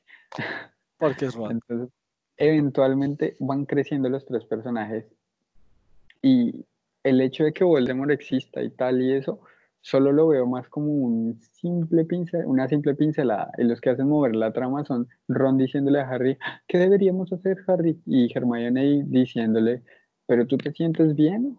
¿O quieres que te ayudemos en algo? ¿O quieres que nosotros, sabes? Y no es que Harry diga como, mm, me voy a sentar a pensar el por qué tengo una conexión espiritual con un man. Ah, ok, porque mató a mis papás. Me voy a sentar a pensar por qué me siento mal con esto. Ah, Entiendo. Debería tal vez, no sé, confiar más en alguien más, irme por mi propia cuenta en un viaje de descubrir. No, lo que hace Harry Potter es encerrarse como una perra y decirle a Ron y Hermione, ayuda. Que no digo que esa sea una reacción mala, que sí lo es, pero bueno, puede, puede pasar, pero es que está mal escrita. Vale. Porque yo lo único que sé es que Harry Potter, ¿qué, qué hace Harry Potter por su propia cuenta? Ni siquiera mete su nombre en el cáliz del, del Fénix, ¿sabes? En el cáliz de fuego. Es como, el cáliz de fuego. Ni eso. Solo existe como la celebridad de Harry Potter que es. Por eso yo soy muy seguidor de que Neville Longbottom es un personaje, es el personaje principal, es realmente el elegido, es porque en él sí veo la evolución que no veo en Harry Potter, porque él siempre ha estado solo, siempre ha estado peleando por su propia cuenta, empezó siendo un don nadie y terminó siendo puto Dios. Puto Dios, es que Neville es puto Dios. Pero ¿por qué? Por su propio intento, porque él empezó mal y sí, era el grupito de Harry, pero no era tan cercano, entonces era como el... Eh, era, el, amigo de... El amigo asistente. El amigo de mi amigo, ¿sabes? El banco. el de, Neville, claro. Todo el mundo lo bulineaba, todo el mundo lo trataba mal. ¿Y qué hacía Neville? Simplemente se quedaba ahí aprendía de él mismo, ¿sabes? Ay, no me acuerdo, no me acuerdo qué tengo que recordar, pero la recordadora me está recordando que tengo que recordar algo que no recuerdo. Gracias. Buenísimo. Buenísimo. Es cierto. es tu gabardina, que lo mismo no la tienes puesta, pero bueno. Pero sí al final, ¿qué hace Al final, ¿qué hace Neville? Señor, señor sombrero, bueno, en las películas, señor sombrero, deme la espada de Slytherin y lo va a partir la, la madre la suya madre al Voldemort. Nadie se lo pidió. Que es la diferencia con Harry. Que a Harry Dumbledore le dice, ah, Harry, uh, témele más a los vivos que a los muertos. Ayuda. Y Harry dice, ah, bueno, sí, tengo que hacerlo. Que le dice Hagrid, oye, eres un mago, ¿sabes? ¿Y cuál lleves a Ah, sí, tengo que hacerlo. Neville, ¿qué hace? Neville, venga esa espada, venga. Y se bota de, de ah, herbolaria, listo, pongámonos con la herbolaria que me fascina, me encanta, me, me, me instruye y se mete con la herbolaria. ¿Sabes? Esa es la diferencia y ese es el por qué Harry Potter no me parece que esté bien escrito, porque la parte de Harry Potter la debieron escribir como escribieron a Neville Longbottom y ya. Fin. Ya mi momento de hate, lo siento. No, no, no, no. Ahí bien, ya te descargaste. Te sientes liviano. Esta noche vas a dormir perfectamente. Perdón, mañana en la mañana vas a dormir perfectamente. Hoy hay tiempo para escribir. Pero no, te entiendo. Y de hecho, sí, yo me acordaba de lo de Neville Longbottom, que porque Neville y Harry nacieron de hecho el mismo día, ¿no? Y que de hecho fue que. que, Voldy, se, se, confundió ahí un poco. ¿Se entiende? Voldemort tampoco era muy listo. No. Entonces, sí, es cierto. O sea, yo creo que lo que yo te dije la, la sesión pasada o la antepasada una, o, por privado, tal vez uno de los cariños más grandes que le tengo a Harry Potter fue porque fue el primer libro que leí, me acuerdo en la casa de mi abuela leyendo eh, La ventana que se desvaneció, la ventana que, el, el vidrio que se desapareció, algo así se llama, que es el primer capítulo, uno de los primeros capítulos eh, del primer libro. Y pues para mí siempre ha encerrado ese cariño, ¿no? Y después ya eh, ver eso convertido en película, que fue cuando me empezó a, gustar y a dar miedo el hecho de que reproduzcan las cosas que me gustan en, películas. Por ejemplo, eh, me pasó con, con Sanderson, ¿no? Yo dije como, uff, sería, o sea, una adaptación de esto de Netflix. no me. Me falta mierda, me falta mierda para darte cuenta que eso sería una... Es que hay unas escenas que, uff. No, no, no, o sea, así nomás, con las bobaditas que he leído, con lo poco que he leído, es como, no, esto no se podría hacer faltarían muchos, muchos millones de presupuesto para que se hiciera. Y es por lo mismo, porque es un mundo tan complejo, es un mundo tan completo, que hacerle, siquiera intentar hacerle honor a ese mundo es, es complicado. Y, reproducirlo a la pantalla es estúpido. O sea, no. Y pocas adaptaciones he visto que, lo, que, que, que sean fieles o que sean muy buenas para hacer honor a, su, a su, al a lo original, digámoslo así, ¿no? Una muy clara y una que tú y yo tenemos, espero que tú y yo tengamos en común en, que es muy buena, es la de Rurouni Kenshin, ¿no? Mm, me parece excelente. A propósito que ya va a salir la tercera parte, la cuarta parte. La cuarta parte, uf. De hecho debe estar por salir, porque ya es 11. Mm. Entonces, uy, creo que mañana sale, esto, esto, te va, esto te va a doler, pero mañana sale la última temporada de, de, Sora, de Sao. Jay. Continuando, por ejemplo, por ejemplo, y es un ejemplo interesante. A mí me encanta Sao. Te lo digo. A mí me encanta, porque fue mi primer contacto con el anime y fue como el, Dios mío, la narrativa. Me siento más vivo aquí en este mundo que en el mundo real. El caso. Sí. pero yo aprendí a, desligarme y notar los errores que tiene, ¿sabes? Y aunque yo la sigo queriendo, pues sé que tiene errores. Y claro, yo vi Alice Station y, ay, sí, súper genial, y Alice, y la pelea y la guerra, pero no es lo mismo. Entonces que tú me digas, ay, pero es que Harry Potter es, mi sueñito y es que, hombre, entiendo que lo tengas aprecio, pero eso no quita el hecho de que sea una puta bueno, no una puta mierda, pero me entiendes, que sea, que, tenga errores. Igual todo tiene errores, todo tiene errores. Es cierto, o sea, pues, de aquí a aquí hay algo perfecto. ¿Sabes que Yo creo que el día que se escriba algo perfecto, ese día es cuando va a pasar lo mismo que pasó con el autotune. La Biblia. eh, no, a lo bien, eso yo creo que pasa como, cuando, como lo que pasa con el autotune. Es tan perfecto, es tan metódico, ¿no? Que, que causa como, ah, no sé, pienso yo, siempre, siempre he tenido eso claro. Yo creo que una de las cosas más bonitas que tenemos los humanos, a veces, a veces, muy de vez en cuando, digamos, las cosas más bonitas que tienen los artistas es la imperfección en, en este tipo de cosas. Que ahora, ¿qué es lo que pasa? Yo siempre trato de ver las cosas trato con los ojos de, de, espectador, ¿no? Eh, más allá que con ojos de espectador basic, o sea, de espectador básico, ¿no? Con la camiseta de I love lo que sea ahí. Que obviamente un poco las cosas está bien. No, no, no, yo no estoy diciendo lo contrario, espéreme. Después viene la segunda parte, que es cuando yo empiezo a ver las cosas con el ánimo de criticar. O no con el ánimo de criticar, sino con el ánimo de resaltar ese tipo de cosas. Que yo lo hago así porque me gusta, porque, porque me gusta disfrutarme las cosas, ¿no? Porque, por ejemplo, yo soy una persona que conoce, no voy a decir demasiado, pero conoce de técnicas de combate con espada occidentales. No vamos a decir orientales, occidentales. Entonces, eh, y entonces a mí, para mí, ver que en una película un man haga vuelticas mientras el otro le está apuntando con la espada sin hacer nada, es como, ah, ¿sabes? Como, donde, donde se man, manda la espada hacia el frente, adiós, adiós pulmón, ¿sí? Pero se ve bonito, porque las espadas, de, las peleas de espadas nunca han sido bonitas, la esgrima tal vez un poco, y ya. Eh, y eso, porque es un deporte. Igual que con las artes marciales. O sea, yo practiqué karate durante demasiados años, te conto también alguna vez, y yo sé cómo funcionan las, las artes marciales, pero no por eso, digamos, dejo de disfrutar cosas como Karate Kid, que ya después la vuelvo a ver, ¿no? O Karate Kid es un ejemplo muy vasto el que acabo de dar, pero pues fue lo primero que se me ocurrió. Que ya después la vuelvo a ver y es como, ¿por qué? Igual que con las peleas de espadas, ¿no? Es como, ¿por qué? A las peleas de espada, las, las peleas con los sables de luz de Star Wars a mí me parecen absurdísimas. Literalmente me parecen como, ¿en serio? ¿A lo bien? O sea, son un movimiento que hagan mal, o un movimiento que quiera hacer estornudo del enemigo. Y quiso hacer ese movimiento, estornudando, lo mata, ya, adiós, por ponerte a hacer vuelticas raras con la espada. Em, entonces yo soy muy crítico en ese sentido, claro, porque es obvio, criticar está bien y criticar, porque además uno aprende del tema, uno dice como, no. Y cuando uno lo quiere replicar, digamos, en las cosas que tú y yo hacemos, en los relatos, tal vez en una novela futuro o en la novela que está gestándose de a pocos, eh, sabes que tienes que tener eso presente.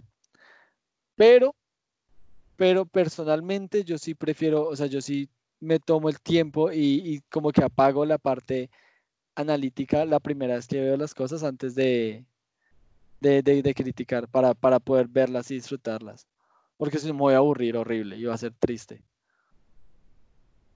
Yo lo hago al contrario. Yo la primera vez que veo algo lo critico hasta que me duele a mí mismo y luego lo disfruto. la autodestrucción, hermano. Es, es, como ver Harry Potter la primera vez y decirme, ajá, gente con poderes mágicos. Ah, mm, y no hay suicidios. Ajá, vaya pues. Y luego ignorar mi propio comentario y más adelante reverla y decir como esto es lo mejor que he visto en años. Porque me gusta. Pero me gusta porque es que yo soy así, o sea, yo soy muy de mirar y, pensar en, el mundo. Que yo soy muy de dar, de dar concesiones. O sea, si tú me dices en este mundo la gente respira bajo el agua, yo te creo que luego eso para mí implique algunas cosas que no veo que implique para ti, ya va a haber un problema, ¿sabes? Tú me dices, en este mundo podemos hacer magia con varitas. Y yo te digo, ah, qué interesante, te creo. Y que luego me digas, no hay ladrones en este mundo. Y yo te diga, ¿por qué? Digo, varitas, ¿no? Magia. O sea, no he visto un solo lado. Mira, juguemos algo. Dame tres poderes con una varita. y lo mismo, robo a alguien. Así de fácil.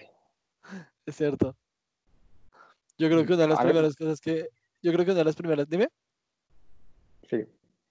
yo, creo, yo creo que una de las primeras cosas que uno piensa cuando uno le dicen, como piensen en qué poder tendría si pudiera tener cualquier poder, volverse invisible. ¿Y qué haría con eso? Robaría. Me, me sacó algo y ya. No la, la mente de criminal. Entonces te entiendo, tienes toda la razón en ese sentido. Pero pues no, eso no quita que la disfrute y es algo que pues retomo, ¿no? A mí me encanta Harry Potter, o sea, me encanta verla, disfrutarla, porque también tuve eso, yo era un niño y yo primero me vi las películas y fue como, oh, Harry Potter, genial, y hacía mis maratones y me dormía hasta tarde para verlas cuando las estrenaban aquí en Colombia. y, tal, y le tengo cariño y de todo.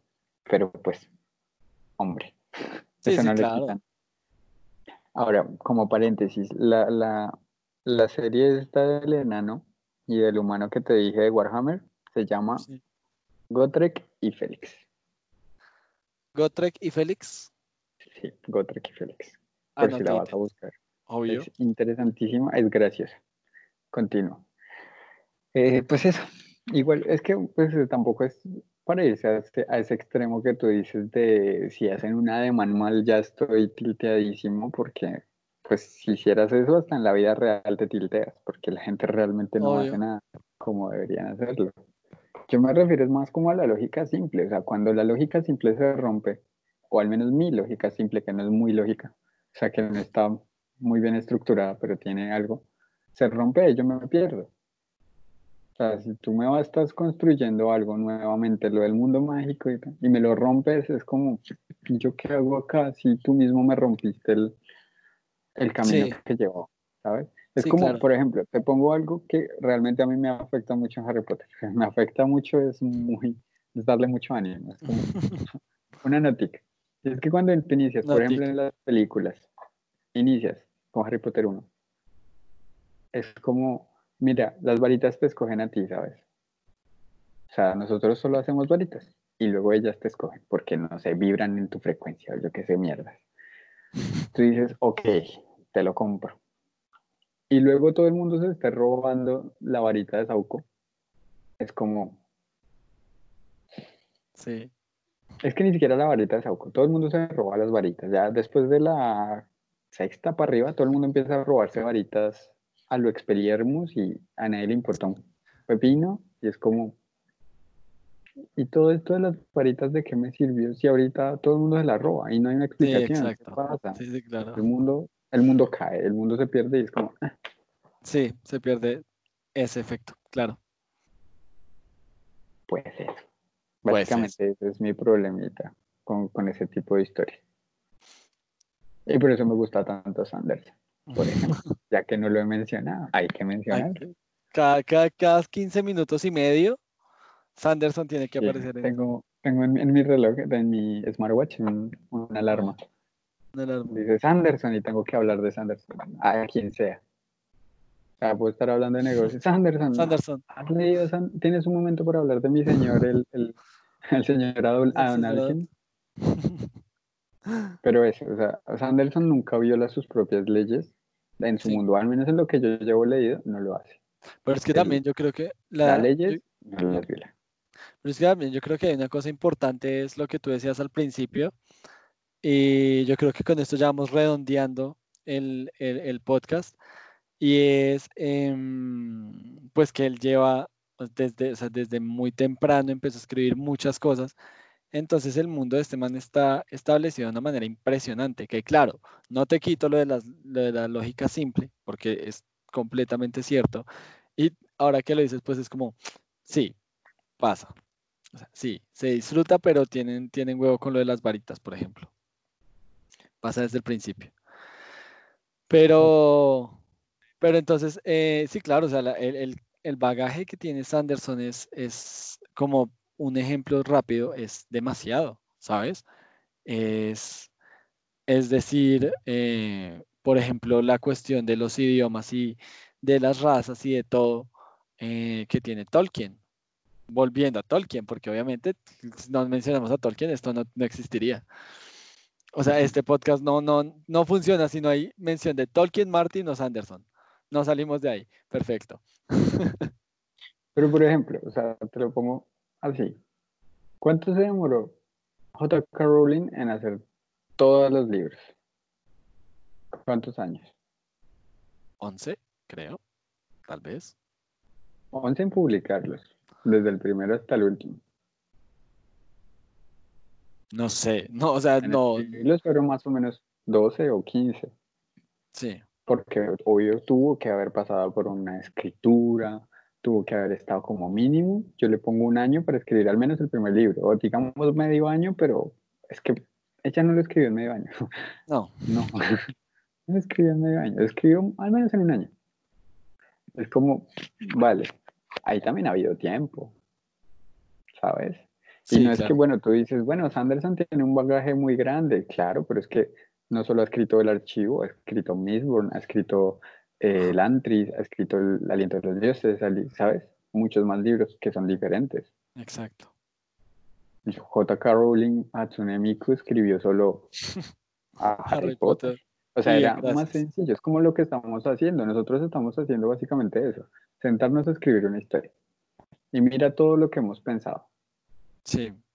O sea, no es disculpa decir como, bueno, pero es que Sanderson tenía tiempo. No, J.K. Rowling que yo no estoy disculpando a nadie. No, no. O sea, que se joda. maldita sea. El cancelado. Canceladísimo. Cancelada. Cancelada. No, pero pues es eso, o sea, es. Porque pues, o sea, eso puede que no estés defendiéndola a ella, pero se extrapola a nosotros también. Y es como, eh, sí, bueno, es que nosotros también lo estamos haciendo todo súper rápido. Y es como, pero tenemos tiempo. Sí. Entonces, no, si nos equivocamos va a ser nuestra culpa, no culpa de algo externo, es nuestra culpa. Así como es culpa de J.K. Rowling, así como será culpa de cualquier otro escritor que tengan errores. ¿Cierto? ¿Ves? Pues eso. Pues eso. Anderson es lo mejor. Ya, ya se acabó. Vamos a, vamos a, tomarle a hacer, hacerle un tatuaje de Sanderson, la carita de, de Olor Sanderson. Ok, no, gracias. No me gustan No, tampoco. Ah, bueno. No, no, no. Eh, en una nalga. No, de hecho, no es mi escritor favorito. Yo solo estoy con el meme, porque ahorita lo estoy leyendo, pero no es mi escritor favorito. ¿Quién es tu escritor favorito? Creo que no tengo. O sea, nadie me ha llegado a matar tanto como para que en serio sea mi escritor favorito. Mi libro favorito es de alguien que se llama um, Arthur Schweig, algo así. Y ya. Esto es todo lo que sé. Ese es mi libro favorito. Carl Sagan, pero pues Carl Sagan no es como tal escritor, es divulgador. Sí, es pues, cierto. Eh, ah. el señor Zweig, el señor Zweig escribe de puta madre. Yo creo que es un poco culpa de él, que yo piense tanto en, en la psiquis de los personajes. De pronto. Él es muy así. Yo creo que me toca leer un poco de eso para poder. ¿Cómo? Ah, se llama Stefan. Se llama Stefan Zweig. Stefan. Stefan Zweig. Sí, yo creo que. Una novela de ajedrez. Ah, sí, tú me habías contado. La novela de ajedrez, sí, sí, sí. ¿Qué, ¿Qué, te voy a decir yo? Eh, bueno, eh, yo creo que voy a leer un poco de ese tipo de libros. Eh, sin embargo, por ahora ya vamos alcanzando las dos horas y 40 minutos. Eh, y creo que es bueno dejarlo en este punto. Se me hace que se trataron demasiados temas muy interesantes. No sé. Ah, como siempre, han habido buenas, buenas conversaciones. Aquí se habla bueno. Se habla chévere. no, pero se habla bueno. Se escribe, no creo, pero se habla bueno. Se machetea la escritura, un poco sí. Ajá. Porque machetear es decente. Dejar por acá. Igual ya está un poquito tarde. Ya van horas. Alguien tiene que editar esto, que no soy yo. y su se tiene que madrugar. Entonces, bueno, nos despedimos dentro de ocho días. Yo creo, yo espero, no sé si venga la invitada que quiero que venga, o bueno, que quería venir, que supongo que tuvo inconvenientes. Igual en el peor de los casos estaremos nosotros solos otra vez. Vale. Hablando de nuestras huevonas. De nuestras vainas y de nuestras historias. Pero bueno, listo. Don Kirby, un placer hablar con usted esta noche. Un placer compartir estas, no solo las historias, sino también los puntos de vista de personajes e historias. Y fue, fue interesante. Muchas gracias por todos los comentarios y nos, yo creo que nos veremos la próxima semana. Sí, nos, vemos la próxima semana. Shaolin. 小林